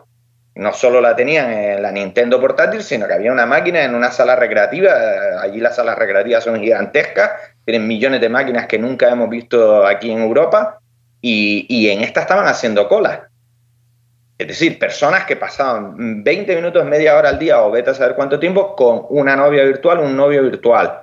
Eh, y en documentales se ha visto el enganche enorme que tenían y sobre todo la disociación con la realidad, al menos la realidad tal como la conocemos, eh, que iba apareciendo gradualmente a medida que más relación tenían con estas personas virtuales. Lo que que aquí... Y eso, estamos hablando de pantalla, si hablamos de, presencia, mm, buf. Tú has, dado eh, la palabra privacidad. Em, yo es que le doy, le doy mucha importancia a la palabra, o sea, al, entorno privado de cada, de cada usuario, de cada persona. Em, estaría justificado y, aquí me voy a, voy a saltar voy a saltar unas reglas muy rojas. Yo sé que no, pero bueno, yo creo que se puede hablar de todo de, manera adulta. Eh, em, siendo en tu privacidad, eh, mañana puedes conseguir un, un deepfake de la persona que tú quieras. si eres un violador, si eres una persona agresiva, si eres un, pues una, persona em, violenta mm, y lo haces en un entorno privado y además lo estás haciendo sin dañar a nadie físicamente real, eh, esto también, em, eh, como os digo, haría que se pusieran el grito en el cielo muchísimo más, que, se forzara una regulación o son cosas tan privadas que, oye, acá, allá cada uno lo que haga en su propia realidad que se invente, mientras no afecte a, la real reality. Allá cada uno lo que haga con su mente. Es como si el violador lo está imaginando y, claro, está en el feudo de su mente. Él puede imaginar todas las violaciones que quiera, mientras no las verbalice, mientras no las ponga en ninguna plataforma pública. Eh, estamos en lo mismo. Es decir, si de verdad está acotado ese acceso y el visor lo tiene totalmente offline y él ha programado su propia experiencia, no la ha traficado por la darknet, etcétera, etcétera, pues bueno, mm, digamos que hacerlo de forma virtual es casi como hacerlo de forma imaginativa usando su cerebro. Está muy cercano. Pero yo no creo que un violador desarrollador de Unity acabe creando si lo hace, va a ser un caso mínimo. No, que, haya empresas. Yo, lo que voy es que puede haber empresas, incluso ahora mismo que robianos que nos estéis escuchando, que tengáis ahí un dinero y digáis, oye, esto me parece interesante. Es que yo creo que, evidentemente hay unos derechos universales. Eh, una empresa no puede recrear una violación, porque, se, porque es que evidentemente eh, se les va a escapar de las manos. Eh, es muy difícil, muy difícil controlar que un material desarrollado por una empresa que va sobre una violación quede justo en el ámbito mm, estrictamente acotado y privado de un violador que lo ha pedido a demanda. Eh, primero que es un delito. Evidentemente no se puede recrear una violación de forma virtual para vendérsela a un violador. Es delito, eh, ahora mismo, y esa es la. Eh, yo, desde un punto de vista completamente aséptico, yo no estoy entrando... Sí, es delito, es delito. Tú no puedes recrear en ningún medio ni formato una violación. Lo que pasa es que sabes que, en, China, en Japón, eh, el mundo en Tai, el mundo en Tai está a reventar. Y esos de, de, violaciones no consentidas, de sexo no consentido, incluso con menores. Y eso no solo se comercializa, sino que no está mal visto desde un punto de vista social. Está claro que nosotros en, Occidente, eh, bueno, no, no, no, tenemos, tenemos unos límites muy marcados morales. Europa es líder, líder en, derechos universales del ser humano. Es decir, Europa es líder ahora mismo. De hecho, eh, es la que va, la que va a, abanderar los derechos del siglo XXI, del segundo renacimiento y los derechos fundamentales del tecnohumanismo, tal como hablaba al principio. Europa tiene mucho que decir. Eh, Europa no puede competir en avances disruptivos eh, frente a China o Estados Unidos pero sí que puede ser la verdadera líder en cuanto a regulación ética y social eh, de todo lo que viene. Justamente el debate va sobre eso. En Japón, evidentemente, todo el hentai para mí eh, es súper polémico. Hay una hipocresía y una doble moral enorme. Eh, y podríamos dedicar un programa entero a hablar sobre el hentai. Pero aquí en Europa me parecería una atrocidad que se recree una violación de forma virtual y que eso se comercialice y que se haga la vista gorda. y menos con menores. Ya esto me parece absolutamente terrible porque al final está dando rienda suelta y al principio serían los violadores, pero al final accedería todo el mundo. Gente adolescente, disfrutando con su visor de una violación, de un acuchillamiento a una menor, eh, bebés, etcétera, etcétera. No quiero decir muchas barbaridades. No, no, tranquilo, sí. a ver, si estamos, estamos llevándolo al límite, porque a mí me gusta llevar las cosas al límite para saber. No, no, hay que frenarlo, hay que frenarlo en cualquier formato, ya sea una snap movie, que es otra atrocidad, pero es que las Snap Movie lo mismo, se pueden virtualizar de forma muy fácil. Pues todo eso tiene que ser regulado y además por lo penal. Eh, la empresa que se atreva a recrear virtualmente un asesinato, una violación o, cualquier eh, acto atroz que esté recogido por el Código Penal, eh, esa empresa debería cerrar y deberían ser todos, vamos, procesados. Que no, déjame, que le haga, déjame que le haga una pregunta. Eh, eh, Gabriel, o, que estáis ahí más, más callados. Em, ¿Creéis que tienen, tienen derechos los entes cibernéticos? Nos estamos, nos estamos, sí, sí, nos estamos, nos estamos, pero bueno, estamos, llegando a puntos para mí interesantes, ¿no? O sea, tienen derechos, esa, como, como dice Pedro ahora mismo, eh, habría que procesar penalmente a quien simulara una, bueno, pues, eh, una violación. Pero solo una cosa, ya sé que no es lo mismo, pero ya ocurre, ya, o sea, quiero decir, tú coger un GTA y haces burradas. Y haces burradas, pero yo lo que voy a es, ah. yo lo que voy es a eso. Eh, ¿Podemos llegar a exigir que tengan derechos entes virtuales que no sean autoconscientes? ¿O, la, auto, o la, autoconciencia es la que va a marcar eh, ese derecho? No sé si. Yo creo que la. Sí, es que yo creo que eso es la clave. Cuando has dicho, ¿pueden tener derechos unos entes virtuales? Mi respuesta iba a ser mm, no, igual que no puede tener derechos un dibujo animado. Pero un ser autoconsciente, es decir, un androide, un robot con cerebro positrónico como los de Asimov, sí tienen que tener derechos. Bien, eh, hasta que eso ocurra, que eso puede llegar a ocurrir o no puede llegar a ocurrir, ¿Dónde vamos a poner los límites? ¿Los ponemos nosotros como sociedad católica cristiana que tengamos? En la apología, no puedes hacer apología de la violación, del terrorismo ni de los delitos. Una cosa es que tú cojas a un ente cibernético virtual y lo sometas a una violación, por ejemplo, y otra cosa es comercializar eso haciendo apología de la violación. si, tú te desarrollas tu propio ente virtual y le haces todo tipo de atrocidades, de hecho, en los videojuegos estamos matando a un montón de gente y no haces apología de la guerra.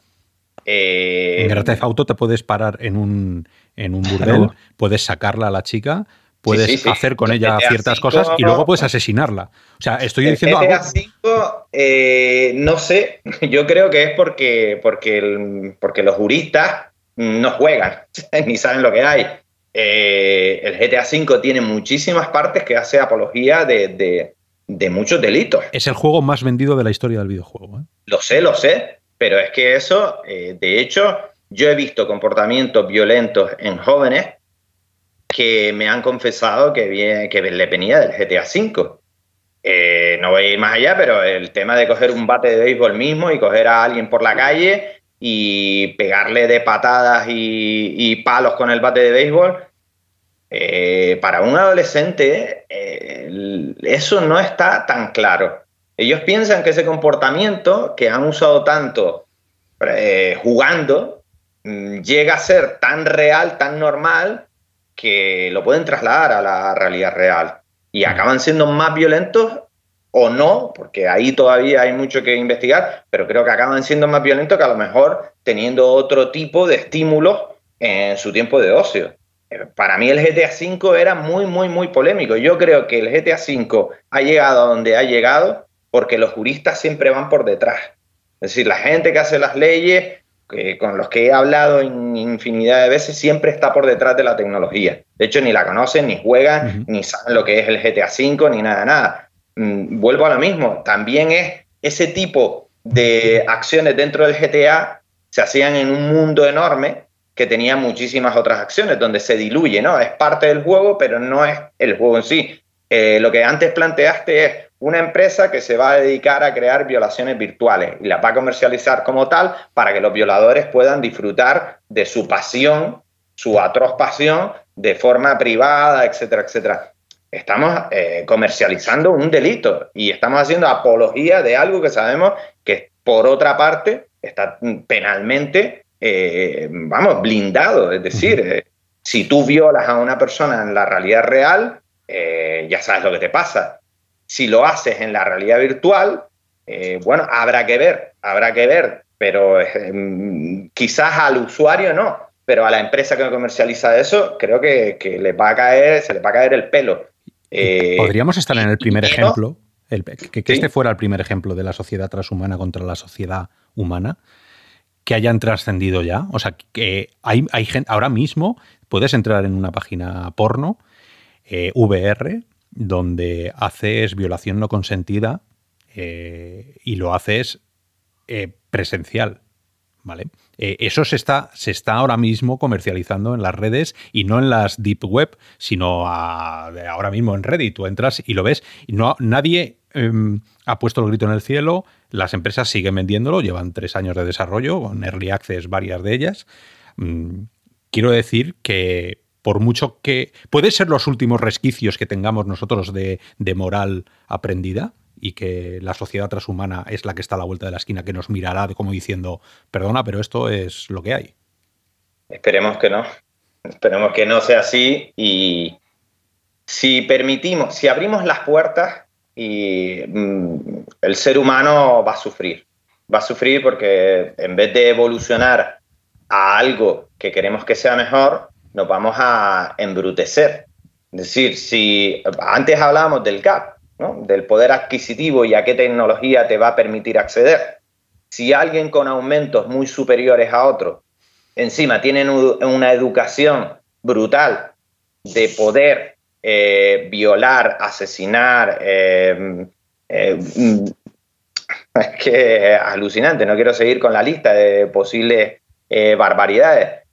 Evidentemente lo va a hacer. Si no tiene una educación de respeto por la vida, de entender una horizontalidad, una única especie, de que todos debemos ayudarnos, que juntos sumamos, etcétera, etcétera, si no tiene todo lo contrario y ese contenido no se ha regulado, pues evidentemente esta sociedad va hacia algo muy, muy despiadado, más de lo que es. Ya sabemos que estamos en un nivel de crueldad a día de hoy potente. Podríamos terminar como los japoneses, ¿no? Que decías tú, esa doble moral, eh, tú de puertas para afuera asumes unas reglas que te marca la sociedad y que te marca la ley, porque si no vas a la cárcel, pero una vez que cierras la puerta de tu casa, te pones las gafas eh, aumentadas o virtuales y verde las han segado. Ya te claro, podríamos tener un mundo masivo online, totalmente virtual, donde todo estuviera permitido. Claro, a eso, a eso, a eso voy. Eh, pero vuelvo a lo mismo, eso a partir de una edad, con un marco regulatorio, donde realmente haya un tracking de todo lo que haces, eh, donde haya un, eh, digamos, una unidad de precrimen que te vaya parametrizando y diga, bueno, ¿cuándo dará este tío el salto del mundo virtual al mundo real? Hay que vigilarlo. Podría haber una policía todo eso Va en paralelo, yo no, te dejaría acampar a tus anchas en un mundo masivo donde pudieras hacer todo tipo de atrocidades, porque te vas a quitar el visor y vuelves a la realidad. Y todo eso está en ti. Es decir, te voy a vigilar. Ahí es donde yo sí veo que la unidad de precrimen, que ya funciona en China, eh, debería ser una salvaguarda de la integridad del ser humano. Pero entonces tendríamos que estar, tendríamos que estar monitoreando cada punto que haces eh, en el mundo virtual. O sea, un tipo de, gran hermano virtual que existe ahora en Internet, pero traspasarlo a lo virtual para... Eh, tú imagínate que estás en un juego Grand Theft Auto 5, coges un coche, pasas por encima de una persona, luego te vas a un burdel, haces allí no sé qué, te llaman a la puerta y tienes un policía virtual que te dice, oiga usted, va, le ha, ha, hecho usted esto en el plano virtual. Eso sería maravilloso. Sí. Eso sería maravilloso. ¿Cómo, claro, ¿cómo, para, ¿cómo monitoreamos lo que hacemos cada y no uno? No vigilar y castigar. Bueno. No Foucault. diga, diga, Gabriel, no sé, igual, No, igual que cuando se inventó el automóvil, pues estamos monetarizados. Hay semáforos que nos regulan, hay radares, hay policías municipales, hay badenes, hay... Eh, es decir, la tecnología siempre abre pues unas posibilidades enormes y siempre se utiliza para el bien y para el mal. Y, y al mismo tiempo se crea otra tecnología para controlar esa primera tecnología. Es que es así estamos dando por hecho que estamos dando por hecho que todo lo que hagamos virtualmente o aumentado, que es algo muy privado, eh, tenga que ser monitoreado perfectamente siempre por cualquier tipo de autoridad para luego decidir eh, en, base a las reglas que bueno que se hayan que se hayan montado, ¿no? yo, yo, creo que esto es el debate también de la violencia, los videojuegos y demás. Y creo que también si la persona, como dices, tiene una cierta educación, yo, joder, yo he hecho, he hecho cosas a los zombies, ¿no? o, al GTA, ¿no? O sea, y no voy haciendo eso por ahí, ¿sabes lo que quiero decir? El marco con lo que hablaba Pedro. Entonces, yo no veo problema. A ver, hasta cierto punto la recreación, ¿no? Lógicamente, no es tan real, real, pero claro, la realidad virtual al final te mete ahí, cada vez avanzamos más y es lo que hablamos, ¿no? Que si tienes desmembramiento del juego, ¿no? Pues al final, pues eso, cada vez pero yo no, yo creo que, a ver, que no debería haber eso, es que si no, privacidad que no tendríamos tampoco, ya nos metemos en temas también, las cámaras de los visores, etcétera. Es que GTA es un buen ejemplo. Estamos hablando de GTA 5. Yo he jugado al 1, he jugado al 2, he jugado al 3, con aquella perspectiva eh, aérea. El, el, grado de realismo de GTA 1, de GTA 2, de GTA 3, comparado con el 5, con el que pues, esté por llegar, e, es muy diferente. Por eh, sacar a alguien de su coche y pegarle un tiro en GTA 1, mm, que eran cuatro píxeles mm, cutrecillos, pues eh, no te genera ningún tipo de respuesta en el mundo real.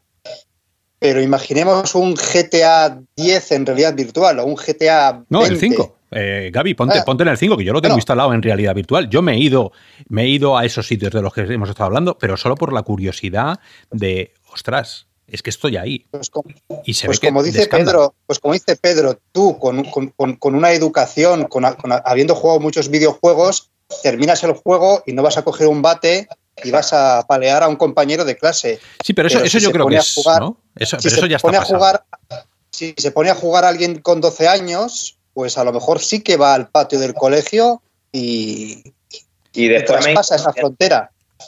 De forma inconsciente, que es, que es el peligro. Es decir, la educación que ha recibido Oscar eh, tiene unos valores muy distintos a una persona que está formándose. Y la presencia y el grado de realismo es lo que marca la diferencia. Como bien dice Gabriel, cuando jugábamos a mm, eh, Space Invaders, jamás vimos la conexión entre Space Invader y el mundo real, porque eh, el salto era gigantesco. Pero a día de hoy sabemos que el realismo va a seguir en aumento y cada vez vamos a estar más inmersos en el valle inquietante, hasta llegar a un punto de indistinción que también es otro debate que deberíamos tocar en algún momento, un punto de indistinción que ya tu cerebro no sepa casi dónde está, si esto es real o no es real, es artificial, virtual ahí es donde está el problema, porque los mecanismos neuronales eh, se activan de una forma muy distinta. Entonces ahí violar a una persona sí que debe ser regulado, porque es como si la violaras en la realidad. No estás violando cuatro píxeles que se mueven, ¿no? Eh, simulando las patitas y tal. Estás violando a una persona y eso debe ser regulado. Entonces la violación virtual, cuando llegue a un nivel de realismo eh, determinado, sí que tiene que regularse por jurisdicción, porque mm, puede ser casi igual tenga derechos o no el ser cibernético al que viola, pero puede ser casi igual de peligrosa que la violación real. Para que una manada quede en, una red social virtual para violar a una chica en San Fermín puede ser un grave problema. Bueno, es, eh, lo que pasa es que, ojo, es, un grave problema en, lo que respecta a ellos por lo que han hecho, pero no en lo que respecta a la víctima que no existe. Claro, la víctima no se está enterando, evidentemente no es autoconsciente. Claro, por eso, por eso. Pero, la víctima, no, el quien desarrolló esa posibilidad de que una manada quede virtualmente en una red social donde todos se ven con un avatar determinado y violan y, y, y, consuman el acto de la violación y todos se reafirman en que la violación es lo que les gusta, etcétera, etcétera, eh, yo creo que a quien hay que procesar es a la plataforma que está dando esa posibilidad. Eso es lo que creo que es hacer apología de la violación y permitir herramientas a violadores. Que eh, es como si, como todos estos juegos polémicos, aunque los juegos de guerra siempre han ido por ahí, los americanos los malos y el resto del mundo, eh, perdón, los americanos lo ponen y el resto del mundo los malos al que hay que meterle un tiro en la cabeza. Eso también se está intentando arreglar, que no sea así, pero bueno, eh, hablamos, entramos en otro tema, pero no puedes, yo creo que no puedes en un mercado eh, que intenta integrarse en una sociedad sana, no puedes empezar a hacer juegos mm, que vayan sobre violación, sobre asesinato de niños, matar a las personas mayores, hacerlas sufrir, torturarlas. Por ejemplo, había un, episodio de Altered Carbon con, con torturas virtuales donde había mundos anidados y ibas despertando y no sabías en qué mundo estaba. Eso te producía una tortura psicológica eh, extrema. Pues ese tipo de, aplicaciones no pueden salir al mercado para que se compren y se usen y generen ideas de ese tipo. Pero, ¿no mm, crees que, poner simplemente un límite de edad no lo arregla? O sea, quiero Podría ser el límite de edad y personas mayores puedan usarlas, pero Claro, aquí esto con los neuroderechos lo que hablaba antes. Eh, hasta, ¿Hasta qué límite queremos llegar? ¿Hasta qué punto queremos llegar? Y cómo eso se puede convertir eh, en una herramienta peligrosa. ¿no? Es decir, eh, a día de hoy, por ejemplo, un martillo, todos sabemos que el martillo lo vamos a usar en el 99% de los casos, la gente que, que está sana, para lo que tiene que usarse, los clavos, maderas y demás no usas el martillo para subir al vecino de arriba y, abrirle la cabeza. Sin embargo, en los aviones no puedes subir con uno, con lo cual hay, el límite no se pone en cuanto a la, persona, se pone en cuanto a la, a la posibilidad, la posibilidad por pequeña que sea. Entonces, eh, a mí es que estas cosas me, bueno, me, llaman mucho la atención porque al final nosotros hacemos las leyes en cuestión, en, siempre en base a los valores de la sociedad que nos ha tocado vivir, porque hace muchos años tenían otras leyes, ¿no? Pero ahora viene, viene eh, todo el tema cibernético a reventar y a poner, a, llevarlo a los límites, que es lo que estamos haciendo ahora mismo en el podcast de Real o Virtual, ¿no? Estamos, o por lo menos yo os intento llevar a esos límites tan salvajes para saber dónde van a estar las vallas, eh, los muros de contención para lo que pueda venir después. Ahora mismo, en la sociedad española, tenemos un caso de la eutanasia que está levantando muchas ampollas, hay mucha polarización en la sociedad eh, y es algo que, bueno, no, no, deja de tener cierto sentido común, o sea, que, y no es un límite tan salvaje, ¿no? Eh, en el momento en el que das un paso más allá, como estamos hablando, que hemos empezado hablando de la muerte de una niña y hemos terminado hablando de los derechos que puedan tener esos seres virtuales que creemos, Mm, bueno, pues todo esto yo creo que sí que merece muchas reflexiones. Yo no en tanto prohibiciones, no lo sé. Yo creo que hay una educación y hay una privacidad interna que eso es lo que tiene que, donde tiene que fundamentarse también el, derecho, ¿no? en, la, privacidad de cada uno. por, ir, por ir terminando, eh, Pedro, ¿tú crees que cuánto tiempo nos queda para que haya una nueva religión transhumanista? Que todo esto que estemos hablando, ellos lo den por hecho y convivan con ello. Pues muy poco. De hecho, ya se habla del dataísmo como la nueva religión y movimientos eh, espirituales holísticos basados en la tecnología, etcétera, etcétera. Es muy probable que los tecno-tecno del Incal, Jodorowsky, Moebius y demás eh, se alcen en una nueva ciberreligión. Es decir, eh, es posible porque siempre el ser humano va a buscar lo trascendental. Lo que cambia es la forma, el fondo sigue ahí. Eh, ahora estamos en lo que denominamos la edad del vacío, una época de transición desde las religiones tradicionales a las nuevas religiones basadas en la integración de la tecnología. Y bueno, por ejemplo, la distopía de Matsuda ya ha presentado un tecnocatolicismo totalmente... Además, eh, sí, que lo puedes comprar, de hecho. Sí, lo, viste, ¿no? Sí, sí, sí, Entonces, eh, esto se va a integrar y va a aparecer una nueva moral religiosa ah, muy asociada al uso de la tecnología lo que se debe hacer, lo que no, y la sociedad ya está en ello. Eh, vamos por atrás, vamos por atrás, pero tiene que haber un consenso mundial para que haya una regulación. Yo, como antes cité a Foucault, yo no soy partidario del vigilar y castigar. Yo soy partidario de eh, educar, la educación. Y eh, la unidad de precrimen lo pondría en casos extremos, cuando ya se esté haciendo, por ejemplo, apología del terrorismo para generar soldados en la realidad virtual eh, soldados que sean capaces de autoinmolarse y todo este tipo de cosas que no, no voy a entrar por ahí, pero cuando ya se violen eh, eh, los códigos de justicia y leyes de una forma clara, ahí sí que entraría a intervenir. Pero mientras esté en el límite, iría a, a, educar. Por ejemplo, ese policía en el GTA V no lo vería como un policía, sino quizás como un personaje histórico que aparece y te intenta ayudar, como pequeño saltamonte, ven aquí lo que estás haciendo, te voy a explicar cuatro cosas, ¿no? Y cambia el entorno y de buenas a primeras te doy una segunda oportunidad, ¿no? Al Para pequeño, que... al pequeño saltamontes le sueltan un, un, buen palazo, ¿eh? O sea, que, que, también hay, hay puntos... Puedes hablar, pero yo recuerdo la película cuando le, le suelta la galleta porque el otro no hace ni caso. O sea, que... Ahí, Mira, tú como padre, Oscar, sé perfectamente eh, que, querrías que tus hijos eh, tuvieran muchísimas ayudas a nivel de guía en su educación, porque, porque o sea, solo los padres, solo la familia en casa no es la única que educa.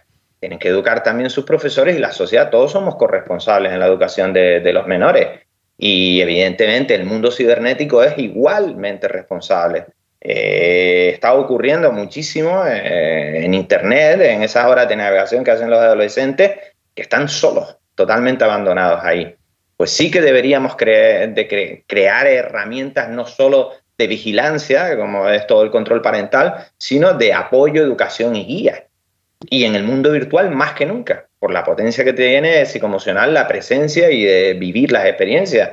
Y, creo que una empresa sí que podría llegar a ciertos límites eh, de violencia, de, polémica en cuanto a si lo que se está haciendo está mal, está siendo entendido, lo está usando un adulto o no, o es un menor, y activar determinados mecanismos para que cuando fuera un menor o se estuviese llegando a un extremo que roza lo penal, eh, aparecieran eh, esos em, guías, esos, esa conciencia, ese pepito grillo que dijera, mira, eh, algo está ocurriendo aquí que mm, no te va a ayudar a tu desarrollo como persona, como lo que esperamos de ti, etcétera. No sé, iría por ahí. ¿Sería Facebook la figura paterna actual? ¿O podría, podría ser la figura paterna virtual, siendo Oculus? Mira, pues le tocaría, porque si Zack eh, es sincero, que todos lo ponemos en entredicho, eh, lo último que hizo en las declaraciones del proceso en el Congreso es que Facebook se había convertido en un gigante eh, que no tenía nada que ver con sus inicios y que ya ellos se veían en la responsabilidad de que esos 1.500 millones de usuarios eh, aportaran al mundo pues lo que tiene que, lo que todos esperamos, eh, que no hubiera tanto ruido y hubiese más señal. Y ellos se ven como ese padre que tiene que ayudar a la creación de una sociedad mejor de la que tenemos. O sea que sí, podría ser Facebook parte de esa nueva tecnoreligión o ese padre gran hermano con conciencia adecuada y todos sus mecanismos de inteligencia artificial que están desarrollando junto a Google, Amazon, etcétera, sirvan para crear esta mejor sociedad que todos esperamos y no se desmadre todo. Bueno, pues eh, Robianos, yo creo que, le hemos dado un buen meneo a, todo el tema no podemos terminar si somos raro virtual. Tenemos que analizar también el hardware que estaban usando. no, solo, Ya está, eh, Ramón, eso es un poco enfermedad también, ya, ¿eh? No, no, es que, bueno, solo por curiosidad. A ver, que, para que lo, que lo hayáis visto, lógicamente, quien, quien siga Raro Virtual, quien esté metido en esto, sabe que estaban utilizando un Vive Pro de HTC, además del Bike Wireless para el inalámbrico pero lo interesante también es eso, que, que todo grabado con captura de realidad mixta, eh, todo verde, ¿no? Para poder hacer esa, para poder meter a, a la madre real dentro de, ese mundo virtual, que, todo lo que haga concuerde. Y, y los guantes que decías ácticos realmente no son ácticos, son los guantes de Noidon, de la, de la empresa Noidon, y son los G5 VR Glove y son unos guantes para empresas y la única actividad que tiene es, digamos, una vibración en la muñeca. Y, bueno, solo también interesante que, que, utilizan hiperrealidad, que es el tipo de void, si os fijáis, cuando la madre se sienta con la hija en el cumpleaños, pues esa, esa mesa que se sienta real y virtual, ¿no? Digamos, que está en el mundo real y concuerda con la virtual, bueno, solo, solo era este, este pequeño detalle. que es verdad, me gusta. Sí, tú sabes que siempre me gusta, igual que, Rey Playa que luego, se, que luego se quejan de que en Rob no se habla de HTC y de que no se destacan sus productos. Correcto, Vive Pro. Hay gran pues, visor. Sí, sí, gran visor. Y bueno, el tema, ya sabéis que en la televisión coreana, Meeting You, la niña muerta con su madre despidiéndose. Para mí, ha abierto de las puertas de par en par a un montón de conversaciones eh, creo que desde aquí, desde Real o Virtual, trayendo también a Pedro Mújica, eh, transhumanista declarado y, un experto en todo esto, ponemos un granito de arena de, en cuanto a cultura, divulgación y, conocimiento para hablar del tema, como, como yo creo que podríamos, o, se tendría que haber intentado hablar en, el resto de los medios. Eh, por mi parte, mm, yo ya sea como Avatar, Oscar o como Oscar Real, eh, nos despedimos, o yo me despido, hasta la semana que viene. Y, bueno, Robianos, por favor, comentarnos todas vuestras ideas, cuantas más profundas, mejor. O sea, cuantas más idas de olla, cuanto más al límite nos llevéis y os llevéis vosotros, mejor para conocer de verdad la tecnología que tenemos entre nuestras manos y sobre todo esta legislación que decía Pedro, donde ponemos los límites para todo lo que está por llegar, que va a ser, va a ser impresionante para bien o para mal. Así que, Pedro, muchísimas gracias por venir y eh, nos hemos cascado casi dos horas de podcast. Sabía, en el momento en que tú me dijiste, oye, que me apetece pasarme, digo, dos horas como mínimo. muchísimas gracias. Siento, siento que se alargue por, mi culpa, pero espero que haber contribuido ese granito de arena. Y vendrás, vendrás más porque, porque fíjate, la cantidad de temas que hemos sacado. O sea, hemos sacado religión, hemos hablado de, patologías, hemos hablado de, esquizofrenia, hemos hablado de. O sea, hay una cantidad de flecos. Vamos a tener que hacer otro podcast. Sí, sí, sí. O sea, esto, podcast semanal casi. Pero bueno, y, Gabriel también, muchísimas gracias por, pasarte con nosotros eh, y nada, pasar estas dos horas de, realidades virtuales, ¿no? Como, como ningún otro medio hace. un placer, un placer. Pues nada, yo por mi parte igual, muchas gracias a todos por llegar hasta aquí, hasta este momento. Y sabéis que eso, que volveremos la semana que viene y a ver con qué novedades contamos. Así que, lo dicho, hasta la semana que viene. Hasta la semana que viene, Robianos. Hasta luego, Pedro. Un abrazo muy grande. Un placer, Pedro. un placer. Abrazo a todos y a todos